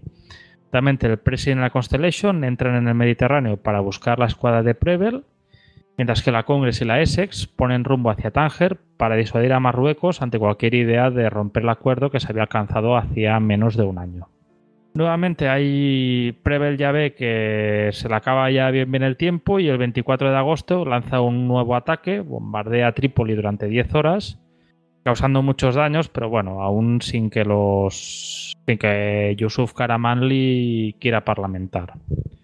En eso, leyendo sobre el viaje a la cuarta flota de Barron, hay un incidente muy curioso Y es que en un momento dado, mientras están navegando cerca de la, la costa española, el- la President nota un temblor muy fuerte, como si hubiera escorado contra algo. Como si hubiera frenado en seco, queda parado. Otra vez no. No, en este caso el barco sigue normal, consigue seguir navegando, tienen este susto y por lo visto lo que se piensa es que la President estuvo cerca de algún maremoto, de algún movimiento sísmico cercano Anda. que le pudiera haber afectado. ¿Qué Eso qué? estrecho. Sí, por lo visto por allí cerca. Chan, chan, chan, Esa es la David. científica. Luego, pues no sé, supongo que el, el- el gran escritor de, no, o sea, de Nueva Inglaterra Massachusetts, H.P. Lovecraft, pues quizá encontraría otra versión más eh, profunda, más mística, más eh, ul- ultramontana. Sí, un terror del oscuro mar. Ah, con esto el podcast Noviembre Nocturno te hacía un episodio terrorífico. Sí, Muy sí. recomendable, por cierto. Seguro que era algún eh, habitante de Rillie que está de- por ahí de turismo. Sí, sí. De la ciudad maldita de los mil nombres o cosas así. no, pues es curioso eso. Puede ser también, fíjate, en el estrecho también eh, es, eh, lo que ocurre mucho son, son choques con, con ballenas. O sea que a lo mejor también puedo tener algún tipo de este incidente. Mm, Yo creo que sí. Podría ser, o sea, también Ujú. imagino que hubiera quedado algún rastro, que fuera la propia ballena caída boca abajo, bueno, flotando, muerta o... No, igual la hombre, atropellaron evidentemente- eh, directamente y se dieron a la fuga. Vete a saber. Bueno, o no queda tan mal, no se, no se sabe. Bueno, vete a saber. Bueno, la cosa es que al final, el 9 de septiembre, la, la President se une a la escuadra de Preble y ya se produce el relevo. O sea, ya el Comodoro es Barron, Preble ya queda en segundo plano. Inicialmente, más que segundo, sería directamente tercero. Pero bueno, evidentemente, pues Preble, para ser tercero allí, pues mejor se va. Ya se acaba volviendo a Estados Unidos, donde evidentemente, pues es recibido como un héroe, vitoreado y homenajeado por la gente. Pero antes hay un incidente muy curioso, pues que haciendo, se ve que la Constitution, que era el buque de barco de Preble, estaba haciendo un viraje muy complicado, de repente frenó en seco y se colisionó con la President. Lo cual se interpretó como, no, no hay constancia en los diarios oficiales porque, por lo visto, debía dar mala impresión que el buque insignia de Preble chocara contra el buque insignia de Barron. Me recuerda a lo, de, a lo del HMS Victoria. Ah, mítico momento. Madre mía. ¿Qué tiempo es aquello, Juan? Pero en serio, yo estoy flipando con, con la, con la US Navy. O sea, he querido defenderlo un poco, pero es que se hace difícil, ¿eh? Por momentos. Pues a mí la verdad es que me está impresionando porque realmente fueron sus primeras misiones, eh, digamos, eh, más allá de, de su zona de influencia y, y bueno, tenían sus reveses, pero seguían perseverando en, en la... Eso es verdad, eso es verdad. Hay que decir que, es- que eso es cierto. Hay que destacar, sí, su testarudez es, digna de mención. Bueno, la cosa es que tras esta colisión, el Constitution será, bueno, la Constitution será enviada a Malta para ser reparada y puesta bajo las órdenes del recién nombrado capitán eh, Stephen Decatur, el cual pues ya recibe el escrito de la Secretaría de Marina conforme que por su hazaña eh, quemando el Filadelfia es ascendido dos rangos. Y mientras Barron permanece ante Trípoli, el cónsul de Estados Unidos en Túnez, hemos hablado antes, William Eaton, ya va intentando contactar con Hamid, el hombre hecho hermano del Baja Yusuf. Por lo visto, él cree que hay muchos árabes descontentos en Trípoli. ¿No suena algo un poco de actualidad eso de llegaremos y nos recibirán como, como libertadores? Sí, sí, sí. Un poco igual, ¿verdad? Es- con esto en Y mente, pues ya Yo he visto pocas, pocas de esas funcionar, ¿eh? A ver, eh, lo que decía de Warner, decía cuando veas un plan que dice y nos recibirán con los brazos abiertos como libertadores, eh, tiembla, retírate, vete. Sí, dimite. Es algo condenado al fracaso. Y bueno, la idea es que William Eaton y Hamid, eh, a la cabeza de un pequeño ejército de marines y mercenarios, invadan Trípoli. Eh, iban a marchar desde Alejandría por el desierto y capturar la ciudad de Derna. Y una vez asegurada esta ciudad, Eaton estaba seguro que la gente se alzaría contra Yusuf Karamanli. Y tras este, a medida que fueran consiguiendo las tribus, pues ya conseguirían llegar a marchar a Trípoli para deponer al Bajá. Pasa que, bueno, evidentemente este plan obviaba algunos puntos. O sea, la gente de Trípoli no estaba descontenta, no precisamente, y aunque lo estuviera, pues el Bajá no mostraría piedad contra quien se rebelara. O sea, si Eaton quería que la gente se uniera a él, debía presentarse con un gran ejército y con un líder carismático que pudieran derrocar con éxito al Bajá, porque si no, la gente no le apoyaría. Y bueno, y como os comentado, pues tampoco parecía que Hamed eh, fiable, fiable no fuera. O sea, prometía el oro y el moro, nunca mejor dicho, para cualquiera que le apoyara. Y además tampoco parecía que tuviera un plan de futuro. O sea, vale, si Trípoli dejaba la piratería, ¿qué iba a hacer? Montar... Pues se iba a dedicar al turismo en camello o en dromedario. Agricultura, yo qué sé. No parecía ser que hubiera ningún plan no para es, esto. No es uno de los sitios mejores. No tenían un plan de reconversión industrial. No, me temo que, que no. Entonces, bueno, se plantea la idea, esta de, la idea de esta operación al presidente Jefferson, el cual acaba aprobando y acaba enviándole armas, municiones, eh, un grupo de marines y 40.000 dólares para así financiar la invasión de Trípoli. Y entonces, en noviembre de 1804, Eaton se dirige con el Argus a Alejandría para unirse a Hamed. Y con él va el teniente de marines Presley O'Bannon y siete marines.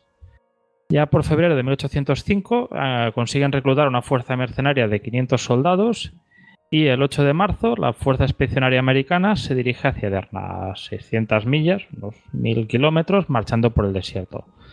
Eso siempre, las fuentes americanas eh, que explican esto, siempre hablan que seguían la misma ruta que siguió eh, Rommel o el octavo ejército durante la Segunda Guerra Mundial, que me iba a pensar, es que, a ver, otra ruta... No hay muchas más. sí, sí. A, men a, menos que hagas ahí la vuelta por ahí por, uh, por, la depresión de Catara, pero que no es precisamente la ruta más eficiente, hospitalaria ni útil, pues no. Debe ser la ruta hasta que siguió Belisario, fíjate. Sí, cierto. Ah, desembarcó un poco antes, pero bueno, sí. sí, no, sí, al final en eh, muchas de las, bueno, si tú ves un poco la historia, muchas de las batallas ocurren siempre en los mismos lugares, porque los pasos y las carreteras son los que son, y, y las calzadas que hay en el norte de África son las, la herencia de las calzadas romanas que había en el imperio, que se fueron adaptando poco a poco, y bueno, hasta Segunda Guerra Mundial que también se utilizaron. Ah, las rutas y la, la, la, la geografía de los lugares, o sea, ya la de veces que habremos comentado batallas en la zona entre Bruselas y París. Sí, sí, el campo de batalla de Europa. Sí. Pues, ¿sabes quién le faltó pasar por ahí? Patton. Patton ya hubiera sido acojonante aquello. Y, y haber dicho, soy la reencarnación de vete saber qué. Y... Pero creo que Patton le, se fue por, por Alsacia por... y Lorena, ¿no? Luego le tuvo que ir a Bastón a, a resolver una crisis, pero bueno. Bueno, la cosa es que la idea era con esta fuerza aprovisionarse en la ciudad de Bomba, a unos 800 kilómetros de Alejandría, donde había un excelente puerto y los barcos de la US Navy les podían traer provisiones. Y con todo esto, a soldados de 11 naciones diferentes marcharon por el desierto. Lo cual, pues bueno, si ya es algo complicado para un ejército profesional, pues imaginadlo para lo que era para semejante banda. Uh, ya decimos, o sea, era una fuerza que ahora se usaría el término multicultural, o sea, la artillería la formaban unos 30 griegos con un cañón, eh, habían destacamentos de caballería árabe y un grupo indisciplinado de mercenarios europeos, turcos, claro, supongo que... Viviendo la vida allí. Sí, no, son armas de fortuna. Yo imagino también, supongo, habría algún veterano de, la, de las operaciones de, Napoleón por allí hacía unos años. Y claro, además de las diferencias culturales, pues estaban las religiosas y las de los idiomas. O sea, constantemente los árabes amenazaban con amotinarse, con de repente matar a todos los cristianos e irse. Y constantemente, pues Seaton tenía que estar por allí mirando de amenazar, alabar, persuadir a la, gente para que no, no se fuera el asunto de madre. Pero bueno, a medida que avanza, el ejército poco a poco va creciendo. Se reclutan algunas tribus y se llega a contar con unos 1.200, o 1.200 tropas, de los que quizá mmm, con capacidad de combate serían unas, unos 700. Y en la noche del 15 de abril, los elementos de cabeza ya llegan a bomba. Eh, llegaban allí a duras penas porque las raciones de las últimas raciones las habían comido hacía dos días, llegan agotados, hecho una pena.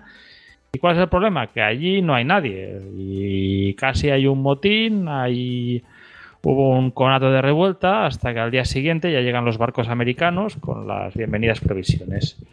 Y tras una semana de descanso, el 23 emprenden la marcha hacia Derna, donde llegan el 25.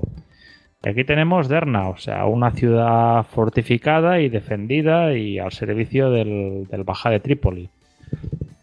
Se ve que todas las calles del lado oeste, que era por donde había llegado la fuerza expedicionaria de Hamed, estaban cubiertas por fuertes barricadas. Y si mirabas de lejos, muchos edificios mostraban boquetes por donde podían disparar los defensores de la ciudad, a modo de troneras, que en conjunto eran unos 800 soldados junto a 8 cañones de 9 libras. Y bueno, ante estas defensas, inicialmente se contaba con que la US Navy bombardeara Derna, eh, la cual, pues ante la muestra de poder, la potencia de fuego norteamericana, pues no Se rendiría. Sí, se rendiría ante el ejército de Eaton y pediría compasión. Para poder bombardearla se cuenta con el bergantín Argus, con el Hornet y con el Nautilus. Eh, entonces Eaton le ofrece la oportunidad al gobernador de rendirse, el cual responde brevemente y claramente diciéndole tu cabeza o la mía. Y Joder. Ya, ya queda claro pues que evidentemente no, no hay planes para rendirse y entonces ya Eaton se lanza al ataque. Ataque que tendrá lugar el 28 de abril. Y en principio el plan es que los marines y un grupo de soldados eh, avanzan al lado oeste de la ciudad y una vez eh, consiguen ya estar a tiro de las defensas empiezan a abrir un fuego bastante preciso contra los defensores atrincherados. Y mientras este pequeño grupo distrae a los defensores del ataque principal, que es hecho por Hamed, con varios cientos de jinetes que van rodeando la ciudad. Al cabo de unos pocos minutos, los hombres de Hamed ya consiguen abrirse paso por el lado suroeste y avanzan hacia el interior de la ciudad, mientras que la flota de escuadra norteamericana va abriendo fuego. El Argus y el Nautilus van bombardeando la ciudad, mientras que el Hornet, con un fuego bastante preciso, va destruyendo lo- los diferentes cañones enemigos. Entonces eh, sucede lo que podríamos decir el gran milagro. Los defensores eh, ven que O'Bannon y sus marines están prácticamente aislados y empiezan a rodearlos. Y entonces, eh, ¿qué imagináis que hará un marine cuando está rodeado? Rendirse seguro que no. Se, se picará como un escorpión. No sé, no sé. Eh, pues cargar. Calar bayonetas y cargar contra el enemigo. He ganado. Pues esto sí, eh, O'Bannon es el primero en, en calar bayonetas y lanzarse, le siguen el resto de marines. Y claro, esto sorprende a los defensores que empiezan a retirarse. Desconcertados dijeron, ¿y estos, estos americanos mm, qué hacen? O sea, no, no pensamos que podían hacer algo así o, o algo así, ¿no? A ver, te da la impresión que, ya hemos dicho, es un grupo de corsarios. Los corsarios siempre van por el botín. Normalmente un corsario, la capacidad, las ganas de obtener el botín a veces son inversamente proporcionales a esa capacidad combativa. Muchas veces se basa en intimidación, en asustar. Claro, si no, el, el botín no es rentable. No, no lo puedes disfrutar si estás muerto. Claro, cuando ven esto, los defensores empiezan a retirarse. ¿Y qué pasa? Que mientras están retirando, les cae encima la caballería de Hamed. Ya esto ya comienza la retirada en una desbandada. Y eso hace que los defensores, eh, tras dos horas de batalla, acaben rindiéndose. Aquí hay una- un pequeño apunte que ya se convierte en una tradición de los marines, y es que O'Bannon recibe un sable que llaman de Damasco, un sable al estilo oriental, que ya ha pasado a ser eh, parte del vestuario de los marines, o sea, todo oficial del cuerpo de marines, eh, al ser nombrado oficial, recibe un sable eh, a imitación de este de O'Bannon. Bueno, la cosa es que han conseguido ocupar Derna, No te digo nada porque estaba buscando aquí el sable, ¿eh? O sea, estoy intrigado. Aquí haciendo producción al aire. La cosa es que, bueno, han ocupado Derna, pero llegan noticias de que hay un ejército tripolitano de Yusuf que se les acerca. Y con esto en mente ya Eaton empieza a fortificar la ciudad. O sea, se fortifica una de las baterías costeras que pasa a llamarse Fort Enterprise. Y concretamente el 8 de mayo ya llegan las tropas, unos 2.000 árabes mandados por Hassan Bey, que optan por sitiar Derna. Eh, tras reconocer la zona, Hassan atacará el día 13, a cabo de cinco días, consiguiendo superar las defensas exteriores y entrando en la ciudad. Pasa que gracias al fuego de los marines y de los barcos americanos, al final se tendrá que replegar perdiendo 30 hombres. Claro, al ver que no puede vencer la potencia de fuego norteamericana, al final optará por sitiar a los defensores, mientras que le van llegando refuerzos y al final quedan con 5.000 tripolitanos eh, sitiando la ciudad de Derna. El 11 de junio lanzará un nuevo ataque, ahora que cuenta con estas fuerzas, que durará unas dos horas y terminará sin que haya pasado nada, sin nada destacable.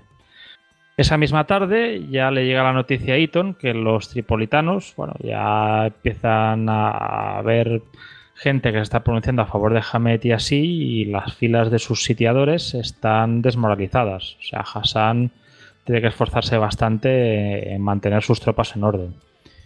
Y Eaton cree que el ejército enemigo se retirará y que si consigue reclutar a algunos de sus integrantes, pues ya sabemos que muchas veces pues, el ejército en retirada pues, opta por cambiar los colores y apostar por el caballo ganador. Con estos desertores ya contaría con fuerzas suficientes para atacar Trípoli.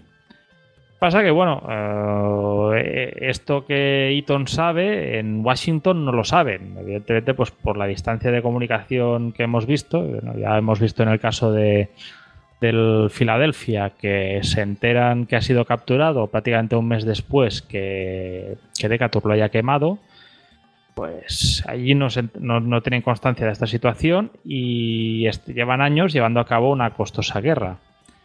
Evidentemente, con el Fondo Mediterráneo se ha recaudado mucho dinero, pasa que ha sucedido un acontecimiento que ha tocado bastante las arcas del gobierno americano, que es la compra de la Luisiana a Francia. Esto ha sido un gasto que, bastante importante, que sí, que les ha abierto, les ha permitido prácticamente, si no mal, doblar la extensión del país, pero digamos que... Pero hay que meter recursos ahí, vamos. Y ya interesa no gastar dinero en aventuras lejanas. Y entonces ya se envía allí a un diplomático, a Tobias Lear, para negociar con, con el Baja de Trípoli. Y este, bueno, consiguen al final firmar una tregua, ya consigue reunirse con Yusuf y lo nota ciertamente preocupado. O sea, hay una flota americana ante Trípoli y un ejército de Derna a punto de marchar contra él. Inicialmente Liar le ofrece 60.000 dólares por los prisioneros de Filadelfia y la retirada de las fuerzas de Derna, a cambio de que el Baja firme un tratado de paz con Estados Unidos por el que se comprometía a no volver a atacar al comercio americano. O sea, como veis en este caso... Mm, Estados Unidos no paga por la paz, o sea, está pagando por los prisioneros del, del Filadelfia. Pero en este caso, dirás que no salva bastante la cara. Y con este acuerdo, con este acuerdo al final se consigue firmarse el 3 de junio de 1805. Claro. Y llegan, y llegan, a, llegan ahí a un. Bueno, que no es una paz, como tú dices, oye, he negociado una paz y pago a estos para que no me sigan dando la vara, sino mm, simplemente de rescate de los prisioneros, nada más. Sí, sin tener que hacer pagar tributos anuales o enviarle bueno, eh, eh, algo mejorado en oro y otros regalos. pues que te bañades en oro. Acojonante. que, que eh, macho, mm, hombre, la situación ha mejorado. Les ha costado un poquillo, ¿no? Pero Mm, ya no es la situación de negociación de antes.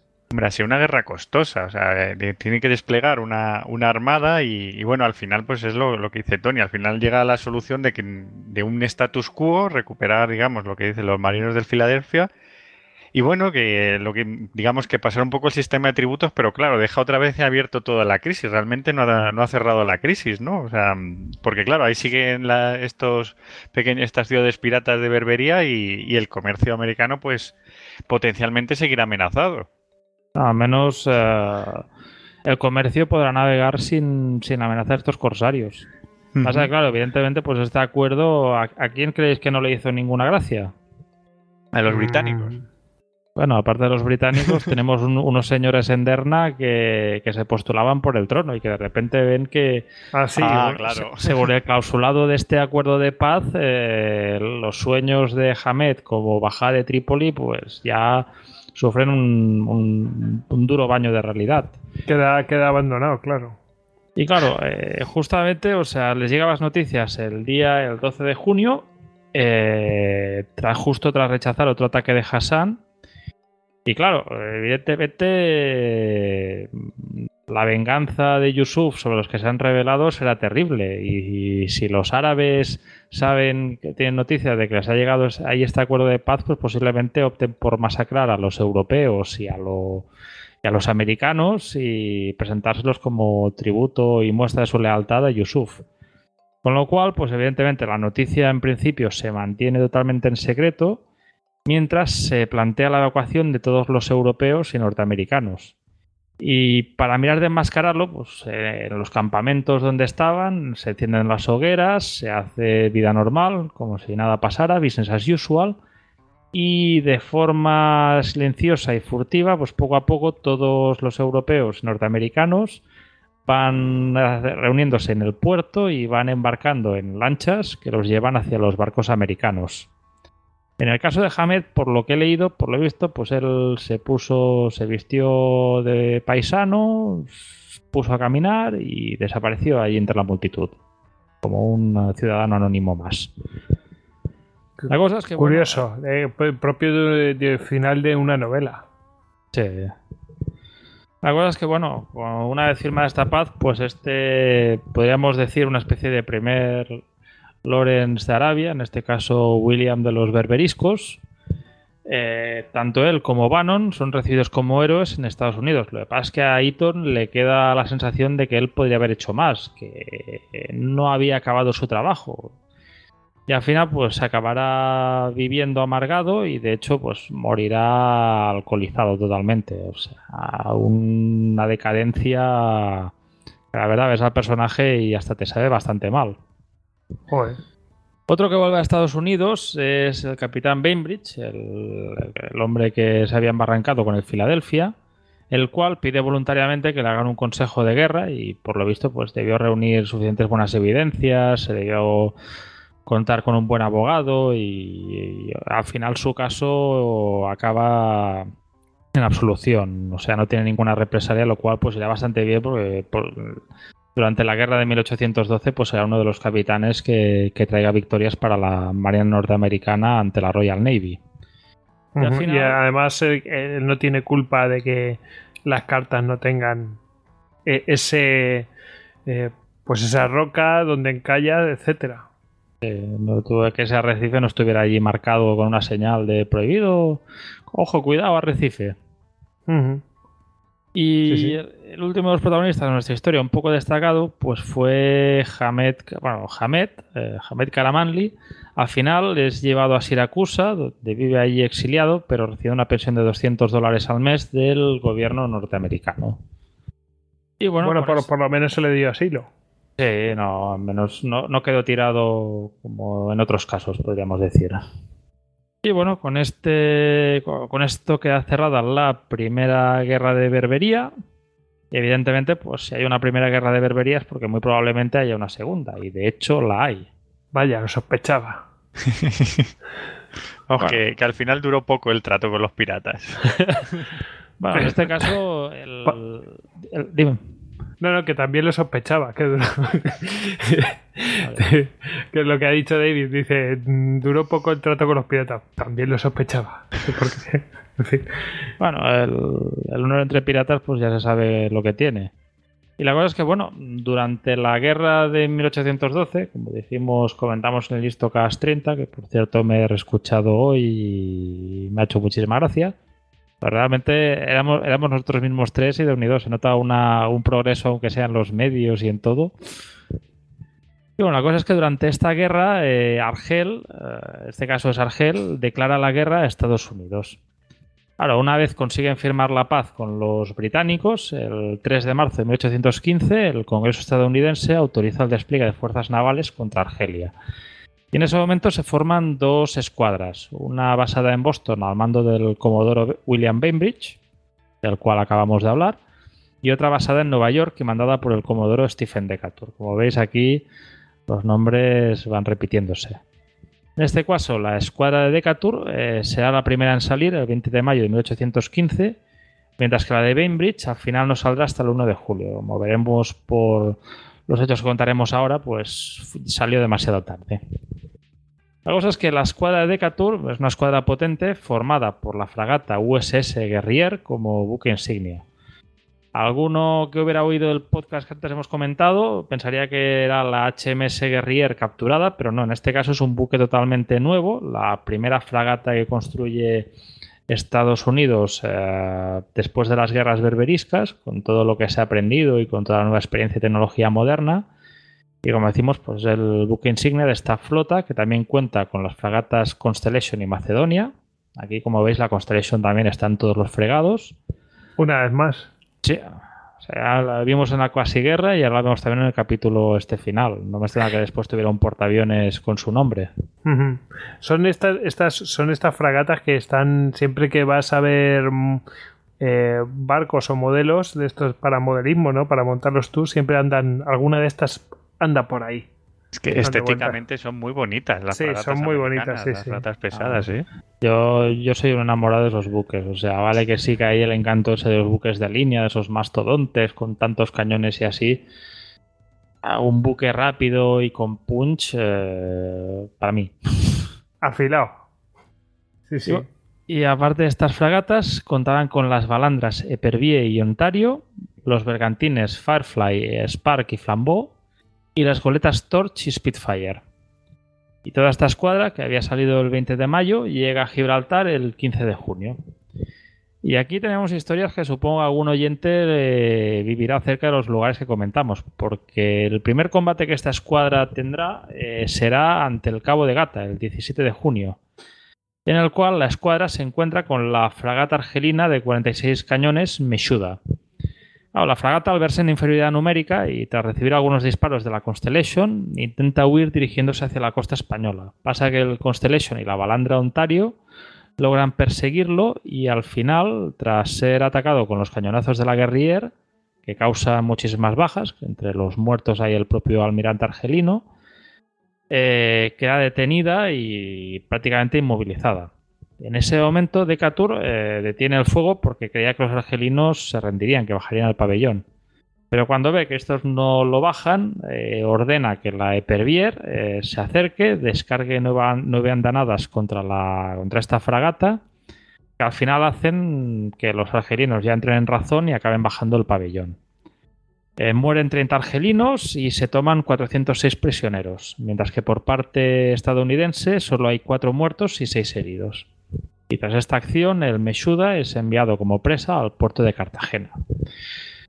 Dos días después, el 19, parte de la escuadra norteamericana eh, logra localizar un bergantín, el Estedio, en el Cabo de Palos, un bergantín corsario argelino.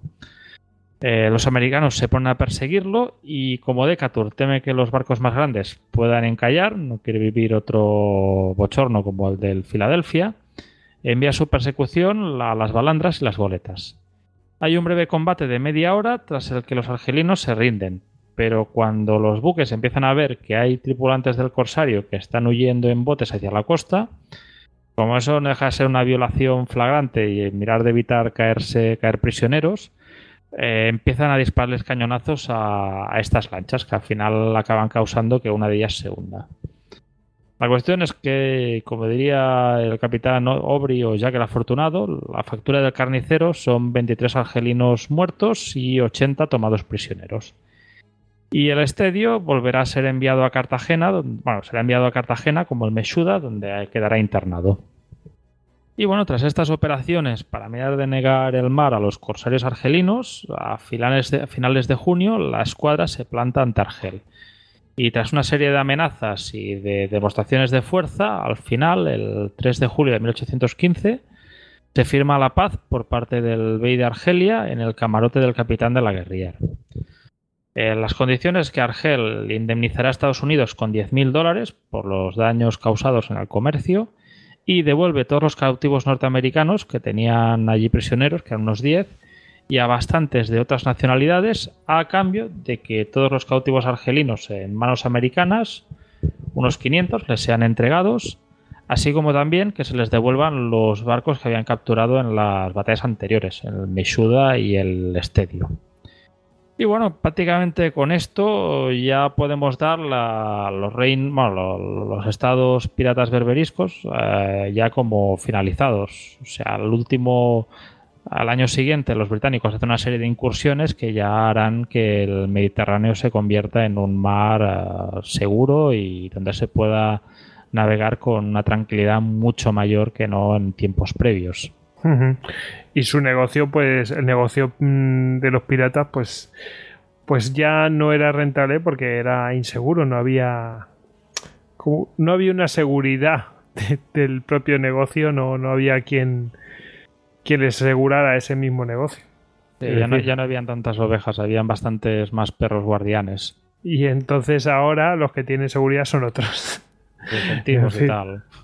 Sí, sí, le han, trasladado el riesgo a los otros. De todas maneras, a los propios piratas. curioso que, fíjate que en el Mediterráneo, ya hablando en el siglo XVIII, con las grandes marinas que había, España, Francia, Gran Bretaña y demás, o sea, existiera esta piratería y que tuvo que llegar ya a Estados Unidos pues para ponerle un poco, digamos, enfrentar un poco este, este sistema de, estas ciudades al norte de África, este sistema de piratería.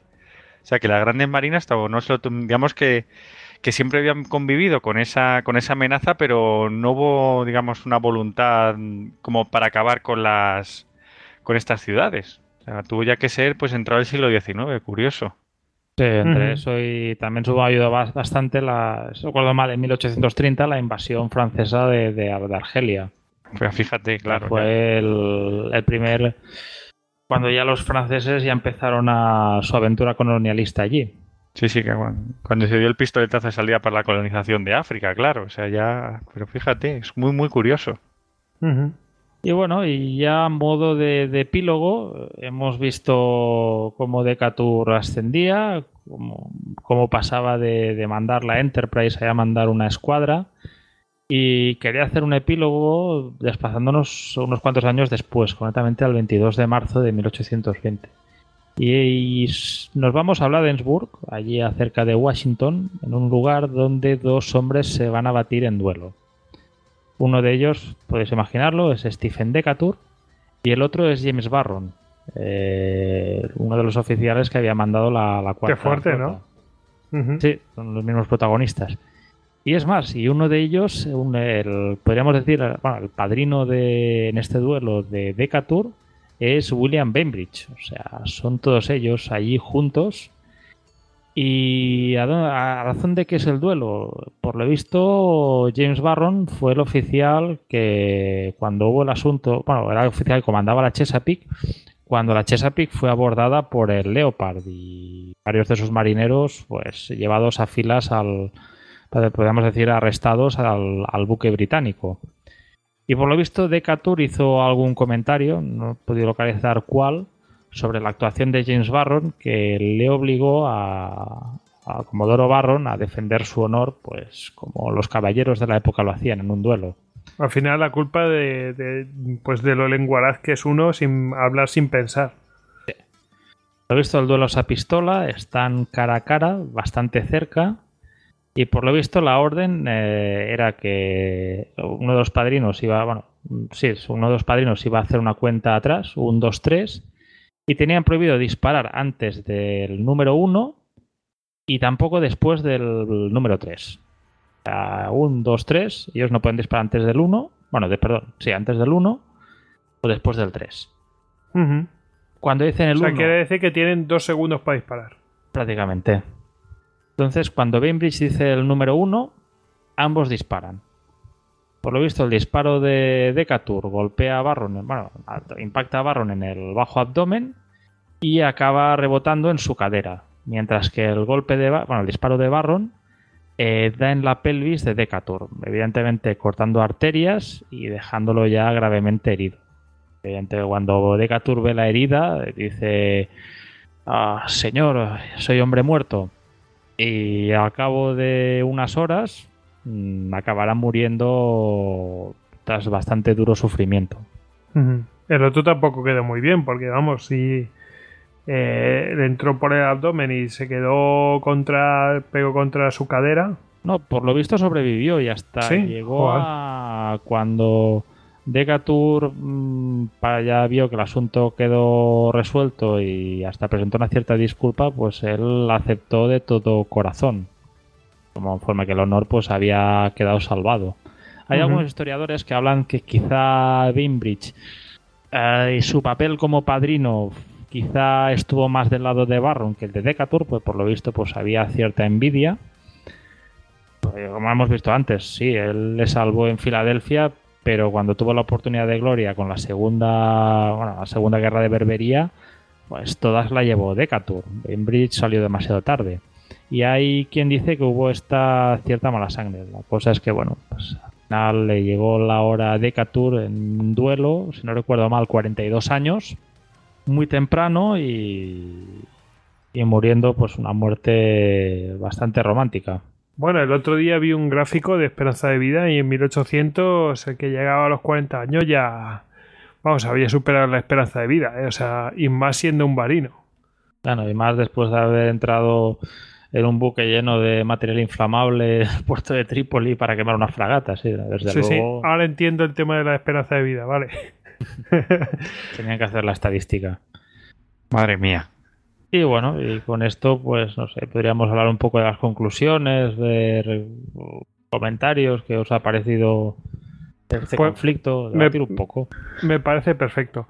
Pues a mí, de primeras, me ha sorprendido un montonazo. O sea, mm, me ha parecido increíble el- la transición de, ese pasado que no tienen prácticamente marina y, ver el tema de, las concepciones políticas dentro de Estados Unidos y que en principio mm, decían, no, no, ¿para qué queremos marina? Eso es unicornio, ¿no ves que nos va a costar impuestos?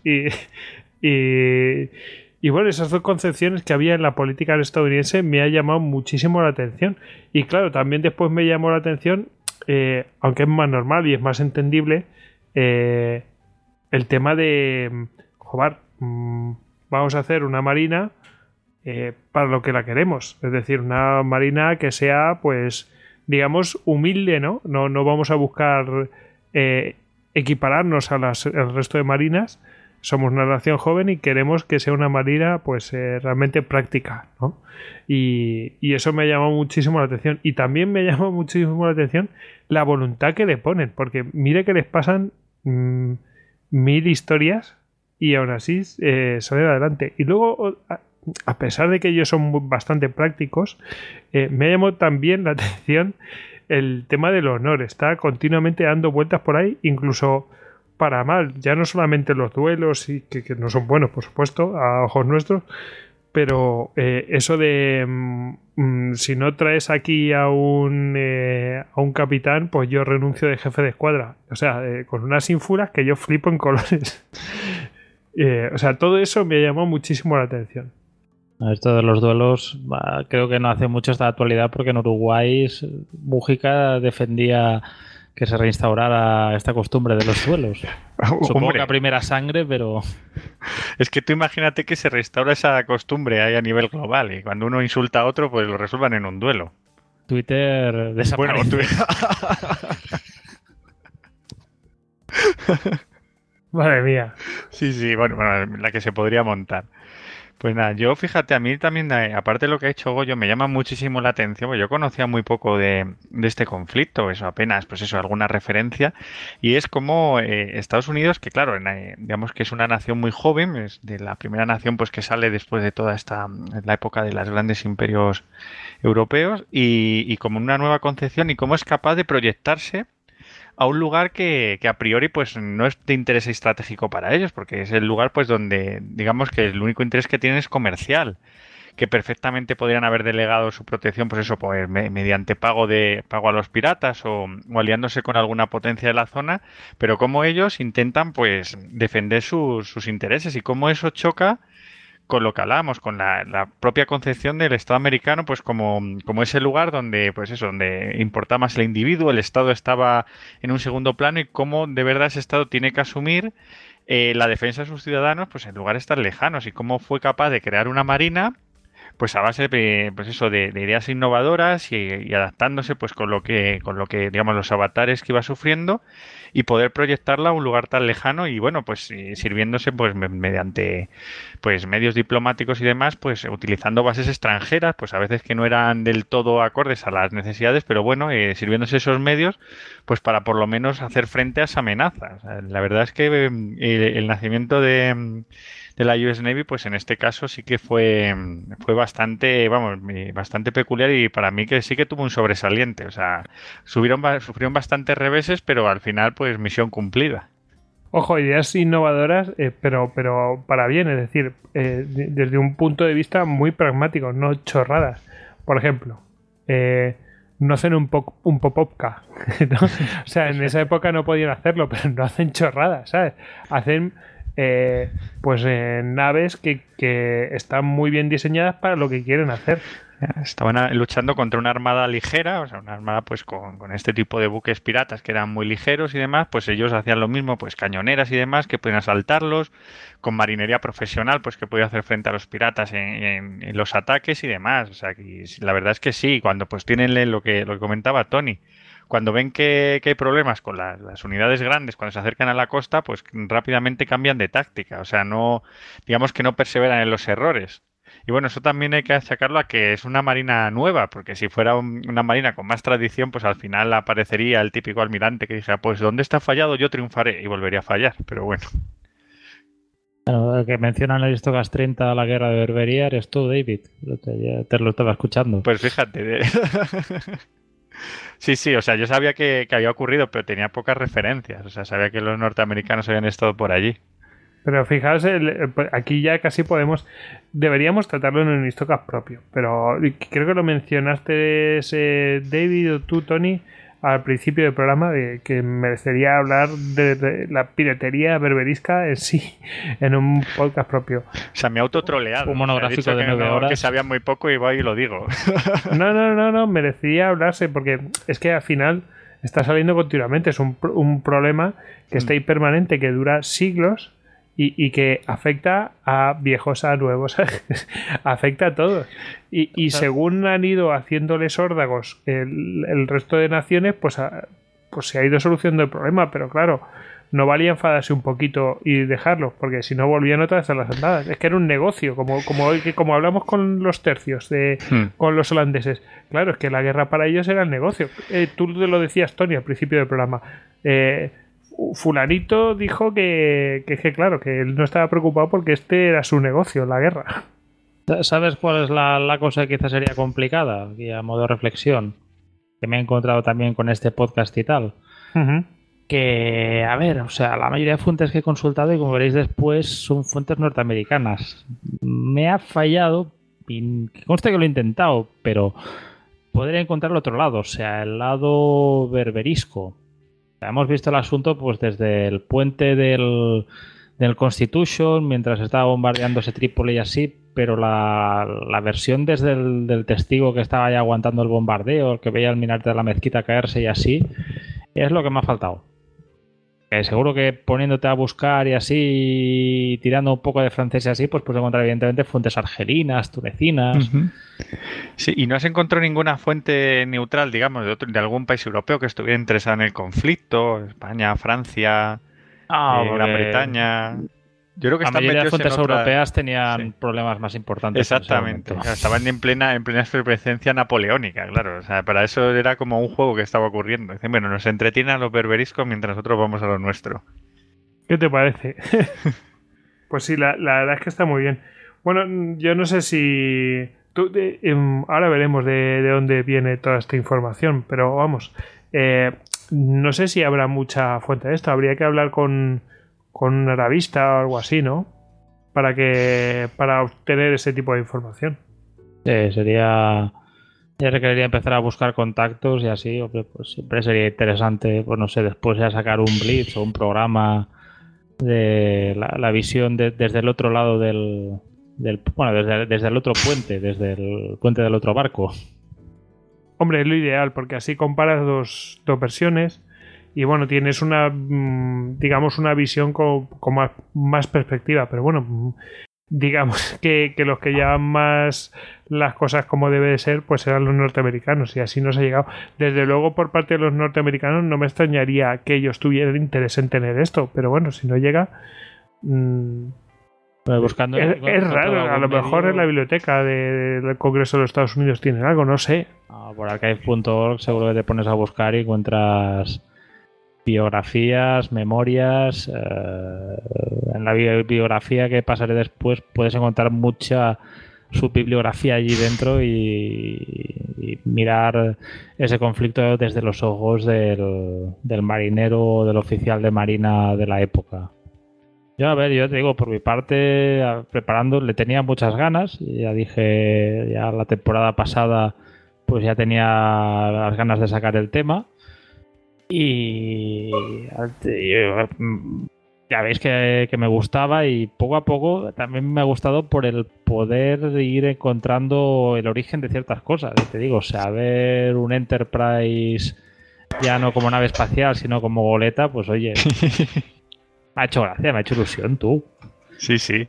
Además, la gracia está, bueno, cuando- haber estado en Nueva York y de- dentro del Intrepid haber podido tocar una lanzadera Enterprise. Ya es un... Sí, señor. Qué grande. el- Yo eso, eso no lo pude ver porque esa parte estaba, creo que ya lo comenté alguna vez, que justo cuando estuve en el Intrepid la parte del transbordador estaba eh, cerrada y tal. Bueno, ¿qué le vamos a hacer? Y vosotros que habéis estado por allí, ¿no hay también una, una de estas super fragatas que en Boston o por ahí? Y la Constitution. Ah, la Constitution, que la conservan. Bueno, tiene que ser flipante. Sí. No, eso, o sea, eh, volvía. Antes escuchaba el programa, claro, este lo grabé en 2000. El, pri- el, el número 30 lo grabamos en 2012. Y, y yo, claro, la luna de miel fui allá a Estados Unidos. Y de hecho, yo, mm, pues de una forma, la- dijimos de ir a Boston y yo iba a Boston básicamente para ver la Constitution. Poca cosa más. Y fuimos allí, está en un muelle, está en las instalaciones de la Marina Norteamericana, porque de hecho el, Constitution es un barco de guerra de la Marina Norteamericana, con su tripulación de guerra, con su capitán. Y fue mágico porque nosotros llegamos con la idea de visitarlo por la mañana, después por la tarde, ir por la ciudad. Y enganché esa mañana que había un relevo de capitán. O sea, que fue, fue una, como una especie de sincronización mágica, porque estaban todos los marineros vestidos de época, los dos capitanes vestidos de época, conseguí unas fotos allí con los marines recreacionistas del, con la indumentaria de 1800. Quiero decir, eh, al pequeño Warner que llevo dentro, pues disfrutó como un enano. Bueno, esa dice- mañana, eh, sí. es decir, que esa mañana, eh, normalmente ese barco iba con, estaba, estaba en el muelle con un destructor de la Segunda Guerra Mundial, con el USS Casey Jones, Hmm. y el Casey Jones ese día estaba de reformas. Estaba ya concretamente un buque escuela que era el, el Eagle de los, de los guardacostas. Sí. Y al principio dije, bueno, pues, pues subo allí al Eagle, tal, miro, tal. Pero claro, ¿cuál fue mi gracia cuando resulta que el Eagle no era originalmente el Eagle, sino que era el Horse Vessel de la Kriegsmarine, o sea, el buque escuela de la Armada Nazi? Joder, macho, tocó todo ahí. Oh, pues ese día, vamos, éxtasis. Después ya por la tarde ya pudimos visitar el barco, nos hicieron allá una visita guiada y es espectacular verlo. Es, eh, a ver, yo a mí me encantó y si a un aficionado nivel básico sobre temas navales, como o nivel medio como yo, pues le encantó, pues alguien que te puede decir las jarcias, los mástiles, los palos y los cabos y tal, pues yo creo que perecería. Sí, sí. Pues, Aparte de siempre el personal, pues como en Estados Unidos, muy atento, explicando cosas. eh, Claro, les entusiasma, claro, viven, vamos, que tienen su afición y aquello para ellos es lo máximo. Pues dices tú de, de ir a una ciudad para ver un barco. Aquel, el amigo Menda, Gojix y yo hicimos lo mismo, nos fuimos a Southampton ahí a ver el... No, perdona, a Southampton, no, a a, a Portsmouth. A ver el, el El- Victory. y el Warrior. Y el Sí, Mary. Rose. Sí, sí, nos fuimos ahí desde Londres, cogimos un trice, venga, vamos a ver barcos. Oye, que- fue una experiencia muy buena porque, bueno, el- el Warrior, pues es, digamos, es más convencional a pesar de que, joder, es un cambio brutal eh, y ha hecho historia, pero bueno, no deja de ser un, un barco más convencional. Pero cuando te metes en el, en el Victory dices, hostias, cómo vivían aquí, tío. Tienen ahí además el sitio justo donde, donde murió Nelson, ahí a media Sí, luz, sí, ahí, ahí como- marcado. con un silencio sepulcral. Dices, madre mía. Y luego ver lo que es el, el- el- ¿cómo se llama este? El, el, Mary Rose, que es un galeón, ¿no? Un, galeón que, que está partido por la mitad, ¿no? Así atravesado como los libros Sí, estos porque que se veíamos. hundió- Se hundió y digamos que la, una parte que la que se apoyó en el lecho mari- eh, marítimo pues, conserva. quedó intacta y la que estuvo, pues digamos, fuera la intemperie al agua, pues sí que se, se fue desgastando. Entonces cuando le sacaron, sacaron medio barco perfecto. Ujú. Ah, debe ser espectacular, pero eso no quita que yo consiguiera el bonus yendo con Neus. Pues mira, yo, esos- primeros 15 días de luna de miel visitamos una fragata napoleónica, entramos en un portaaviones, tocamos una lanzadera, subimos a un submarino. A ti que te dejan hacer eso, a mí no. Bueno, tuve, tuve- tuve mis 15 teníamos repartido 15 días uno, 15 días el otro. Después ya tocó- me, tocó- me tuve que sacrificar dolorosamente en las playas de Miami, teniendo que ir a Disney. Uf, qué suplicio. Pues em, yo mm, te voy a... No sé si te voy a igualar la apuesta, pero vamos. Digo que te veo el envite, eh, porque yo fui a Filadelfia para ver la estatua de Rocky. Qué grande. Bueno, vi más cosas. También Pues en vi donde firmaron. al Olimpia, ¿no? También un, Sí. un barquito de estos de, de principios del siglo XX, así de como... Bueno, de, de Cuba. Sí, de la guerra uno de de los Cuba, que luchó exacto. ahí en, en Cavite. A mí me fastidió porque pasé por delante, me lo encontré y yo, mierda, quiero subir. Y está, estaba No. cerrado y me quedé con las ganas de ir al lavabo. Sí. estaba en ese, fuera allí está a en modo ese y el New Jersey, creo. Un acorazado tipo Iowa. Joder, un montón de barquitos de estos. No sé, A, ahí- a- a mí no me da tiempo porque básicamente eh, venía de Nueva York, eh, paraba unas horas en Filadelfia, veía lo que tenía que ver y, y seguía hasta Washington y dormía en Washington. O sea Tú que, solo Rocky. O sea, negociaste Sí. solo Rocky. efectivamente, eh, Los- ro- los, ro- los otros no- fuera el turpo de la independencia con la vimos la campana. Congreso. Sí, eso, eso lo vi. El- eh, lo que era donde se firmó el. Bueno, donde fue el Congreso, donde se firmó la, eh, la Declaración de Independencia. Y, el, y la Bell no la vi desde fuera, que hicieron muy bien porque tienen puesta ahí. Lo digo para que visite allí Filadelfia. eh, que tienen ahí puesta una mampara de, de cristal y se puede ver desde fuera la propia campana. Y no te tienes que comer eh, toda la cola que hay para entrar en el museo, que son yo entiendo a los americanos que para ellos importa mucho, pero son muy pesados, que mm, una cola enorme, macho, para ver la campana y tal.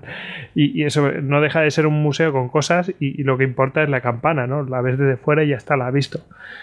Pero bueno, si, si tien- tienes toda la mañana para echar ahí, pues bueno, pues la echas. Yo desde luego me fui a comer un, un cheesesteak de esos, un bocata de esto de, de carne y queso. Y allí. Sí, Filadelfia. Sí, eso es. Bueno, eh, os al WhatsApp una cosita muy bonita que os dará mucha envidia, que los oyentes piensen mucho sobre lo, lo que, lo que le he podido mandar, pero bueno, eh, solamente diré que se le han puesto los dientes largos a gente que no le gusta mucho este tema, o sea, con eso te digo todo. Tony, ya lo verás. Bueno, ya que estamos hablando de cositas de estas, vamos a ir a la bibliografía si no queréis comentar algo más de conclusiones.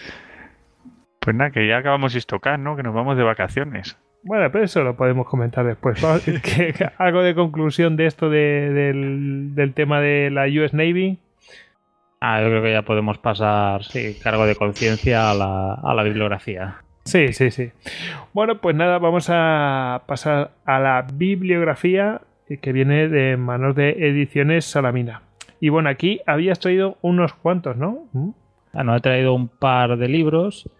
El que era esencial, que lo vi allí en la tienda de recuerdos del, Constitution, aparte del propio buque, también hay un museo donde puedes sentar en un. te puedes estirar una litera, como cual marinero napoleónico y así, que es eh, un libro de John Toland llamado Six Frigates. Ah, seis fragatas que hablando de la diferencia de la historia de, de los seis buques que constituyeron la que es ahora la, la marina, al menos en tamaño y potencia, quizás de las mayores del, bueno, la, la mayor del mundo. Tiene nombre de novela, pero se, eh, ah, se entiende, o sea, el sentido de por qué se le llama así fragatas. A Una visión con mucho cariño y con bastante amor de, de la historia de esto, de los, de los orígenes de esta potente marina. Y después, bueno, mm, he tirado, para preparar esto también de un clásico de Osprey, de la serie de Raids, que es el Decathlon's Bold and Daring Act, eh, que es, es de Mark Lardas, que justamente habla del, de la captura y del posterior ataque de sabotaje contra el Filadelfia. Y tenemos, tenemos ahora que aquí nos marcas el visita USS Constitution. Sí, ya, ya hemos hecho, ya he hecho un poco de spoiler antes, ya he comentado. es, es recomendable, o sea, lo he dicho, en Portsmouth está ya el Victory, pero poder ver una fragata de estas en acción, bueno, poder ver una fragata de estas amarrada, pues, y bien cuidada. no hay muchas, ¿eh? Profesionales, sí, son escasas. La que últimamente había salido bastante era una francesa, la Hermione, que había hecho por el- había, el anivers- había sido el aniversario del apoyo francés a, a la guerra de independencia americana. Y bueno, había salido, me parece que de La Rochelle hacia, hacia Estados Unidos, navegando por el Atlántico, pues como un buque antiguo. Joder, eso sí que tiene que ser un, un reto brutal, ¿eh? De todas formas, os digo una cosa. Eh, joder, mm, de las naciones antiguas, de las naciones antiguas, barcos de estos de época quedan muy pocos, porque es como tienen que ir modernizándose. En cambio, yo creo que las naciones nuevas, pongamos Estados Unidos, sí que intentan conservar este tipo de cosas, porque claro, tampoco tienen mucha historia, poco que haya, pues lo, lo conservan ahí con, como en oro en paño. Me da la Eh, impresión, ¿eh? Es que a ver, es la Constitution, la hemos visto bombardeando Trípoli, la hemos visto peleando contra la Guerrieri y contra la Java de la Royal Navy. O sea, es un buque con historia y, la verdad es que cuando tocas ahí las, las carronadas y, los cañones, pues te da... Es algo especial, es como viajar en el tiempo y, yo además que ya te digo, o sea, yo He leído mucho la- las novelas de, de Patrick O'Brien, de, de Jack el Afortunado y de Stephen Maturin. Y fue evadirme un rato y, estar ahí imaginando a la- las tripulaciones de artilleros preparando los cañones y no sé, ya digo, fue, fue especial. A mí, mm, eh, la verdad, cuando estuve en el Victory, pues eh, dices, ostras, es que es tal. Y luego vi que tenían ahí cerrado un, un mástil y resulta. luego me enteré que, claro, como esos. Mm, Esos barcos son como piezas de Lego, que, que se me entiende, es decir, como son van por módulos, van cambiando trozos y tal y cual, porque claro, la madera no aguanta siempre, pues claro, del original casi no queda nada, pero no sé del, de- en, en tu caso, pero vamos, del No, Victory eh, nada. El Constitution, pues si no recuerdo mal, habían estado varias veces amenazando con despedazarlo y hombre, imagino pues que está bastante remozado, pero es ver ese, ese pequeño, esa pequeña cápsula del tiempo en medio de un puerto moderno, ver ese buque allí. Creo que, que los dos fueron, llegaron a ser pontones, o sea que digamos que construían sobre el casco como una caseta y eran pontones de mecánicos y tal en los puertos, que al final eso es lo que les salva a este tipo de, de barcos. Eran grandes, pueden utilizarse para eso y ya, pues, digamos, en tiempos modernos se les vuelve a habilitar como lo que eran. Claro, el Victory pues sí que tiene fotos de, la época victoriana y demás, que se le ve pues eso como un pontón, o sea, como digamos con una estructura de madera encima del- de lo que es el casco y bueno, que estuvo durando y, y demás. Y es que luego lees un poco de estos barcos, así un poco eh, hablando en general, y es que había algunos que tenían una duración de cerca de 70 años, a base de que ir cambiándoles piezas, cambiándoles maderas por otras, pues el barco iba durando y, y en esencia, o sea, el barco que al final llegaba, pues eh, a lo que era el final de su vida activa, no tenía nada que ver con el que le había comenzado. Muy curioso. Bueno, ¿qué más tenemos? A ver. No sé si David quiere comentar el libro que ha puesto. Ah, sí, eh, bueno, pues para ponerme un poco en este podcast, que, que también ha llevado Tony, voy a ver qué puedo aportar. pues eh, he encontrado un libro que se llama War- Wars of the Barbary Pirates, de To the Shores of Tripoli, The Rise of the US Navy and Marines. O sea, lo que sea la, la guerra contra los piratas berberisco desde la costa de, desde la costa de Trípoli y vamos, el, digamos, el nacimiento de la US Navy y de los marines. Y es un libro de, de Osprey, de Essential History, eh, concretamente el 59. Tengo por aquí. Pues mira, yo tengo dos aquí. Son dos volúmenes. Estupendos. Eh, que no sé si os suena un tal Fenimore Cooper. Es lo típico que me suena, ahora me dices, digo una obra de Fenimore Cooper. Ese no. no, no, no, no, no, no, no. Va- Tiene algo que ver con aquellas guerras que miramos con los indios y demás. Sí, algo de eso. Y noveló algo por ahí, ¿no? Sí, sí, sí. Algo de moicanos, quizás. Exactamente, es el autor del. eh, de los, vamos, del último volcano, sí. Y eh, el tío en 1839, pues publicó mm, Historia de la Marina de los Estados Unidos de América. O sea que, bueno, que existe eso, por si alguno quiere interesarse, pues son dos tomos. eh, pues muy, re- muy próximos en el tiempo. O sea que, bueno, pues ahí está, ¿no? Así que, bueno, que por ahí lo eh, se ha reeditado 400.000 veces, así que que quiera, pues lo puede conseguir eh, pues a un precio razonable, ¿no? Con una edición también razonable. Y si quiere un, uno de la época, pues 145 dólares cuesta. En inglés, por supuesto, todo. Eso es comprar un fragmento de historia. Mm, exactamente. Bueno, pues bueno, como último, chicos, yo quería eso. meter en algún momento una broma que hicieron este podcast del que hablaré, porque hablaremos de un podcast, que era, pues bueno, aprovechando que estábamos en la estética, una estética en plan Master and Commander, pues aprovechar para dirigirnos en plan, señor Urquía, eh, ¿tiene usted preparado el tema del que hablaremos ahora o le molesta que hable de, de un podcast? No, por supuesto que no. Puede hacerlo. Proceda. Bueno, eh, escuchando el otro día un podcast amigo que es concretamente jugando con abuelos, eh, tocaron un juego que en su momento jugué bastante, que encontré allí de una tienda de segunda mano eh, de ordenador, que era Wooden Ship and Iron Man, que es un, juego de estrategia naval, más bien táctica naval, con el que podías ir recreando pues batallas más importantes de la época de la navegación a vela, o sea, Trafalgar, a los combates de las fragatas norteamericanas, del Constitution contra la Java o el Shannon contra la Chesapeake. Y bueno, mm, quería aprovechar, pues ya que hablamos de navegación a vela y buques bien armados, pues hacer la recomendación de este podcast amigo de Jugando con Abuelos. Que además alguna vez creo que nos han mencionado y todo, o sea que... Sí, al menos en el, último que escu- el último suyo que escuché, han sacado uno al momento de grabación, sacaron uno de un juego de la independencia americana en el que tocaron del tema del, del East Front, del Frente Oriental. Eh, recuerdo que nos mencionaron. Pues ese juego, saludos. ese juego que dices, fíjate, jugando con abuelos, pues ese juego jugaba yo en una en un CD de estos de demos del Micromanía, que venía siempre la misma batalla. Estos míticos. Pues eh, para que quiera averiguar más de ellos, creo que la página web es jugandoconlosabuelos.blogspot.com ¿Mm? Y sí, aquí tienen el episodio Abuelos Games, ¿no? Se llaman. Jo, nos hacemos Arroba Abuelo. Games. sí, eh, sí, nacidos el 4 de julio, sí que tienen aquí. Oh, de cartón todo, macho, qué guay. Todo, Juegos todo, de todo. abuelos, tú. Sí, sí, claro, claro. Sí, sí, como el famoso de la Segunda Guerra Mundial. Sí, sí. Qué majetes aquí. en fin, Oye, mi hermana todavía juega al Civilization 2 de vez en cuando, ¿eh? Qué gran juego. Tenéis aquí al friki del, del Panzer General. Oh, bueno, el Panzer General, macho. Si eso es de celditas, ¿no? Eh, no, hexágonos clásicos. Sí, sí. Yo al Steel Panther alguna partida me he hecho todavía, ¿eh? Eso es un juegazo. Sí, sí. Pues, eh, pues nada, chicos.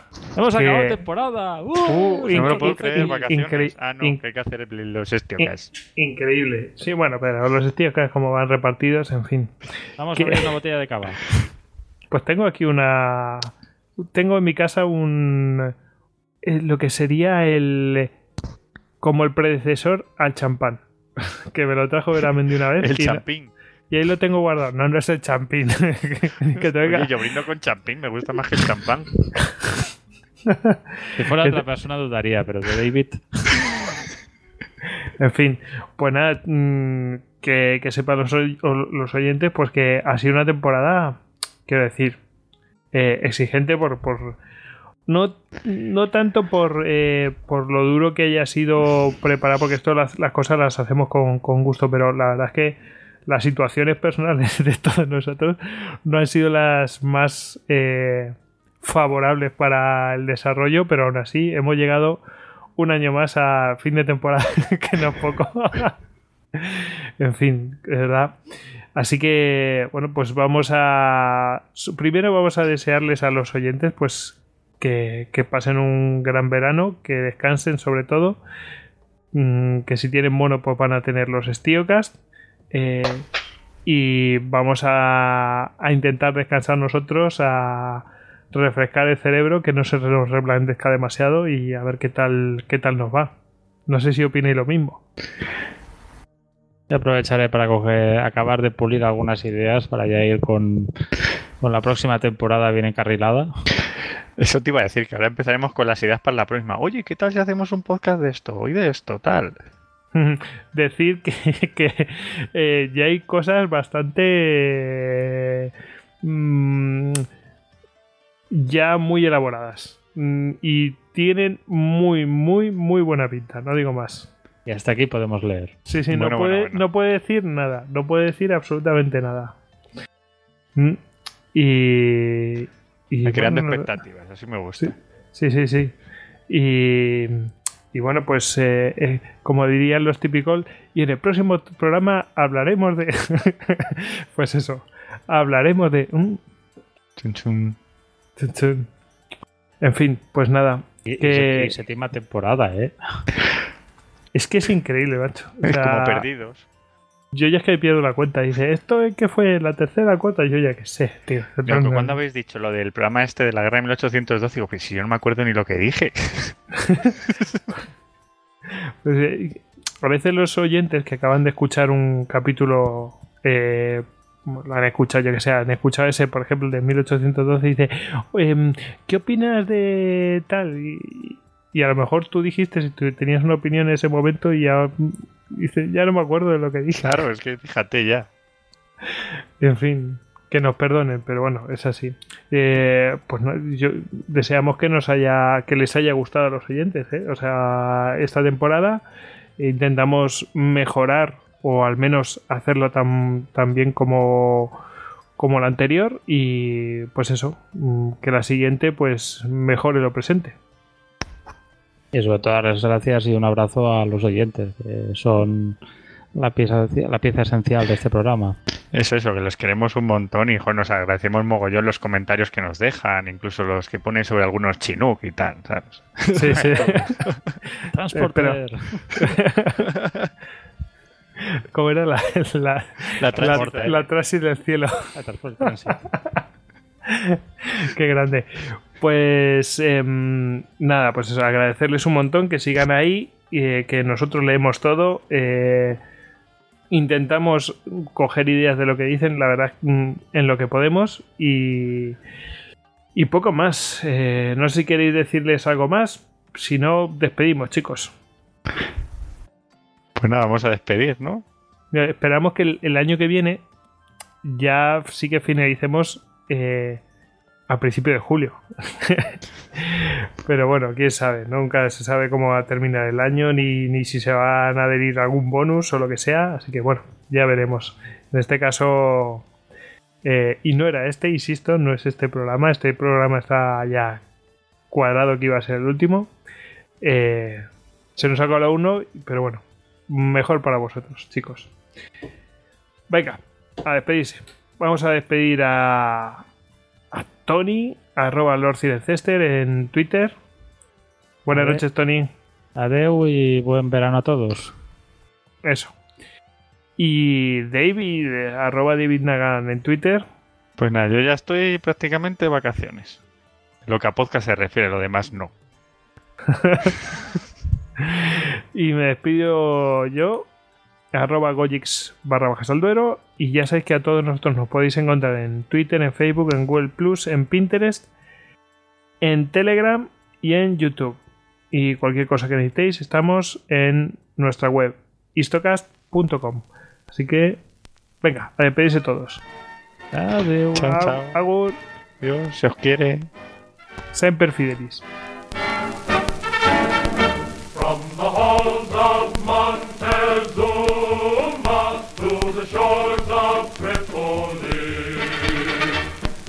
Fight our country's battles on the land as on the sea. First to fight for right and freedom and to keep our honor clean. We are proud to claim the title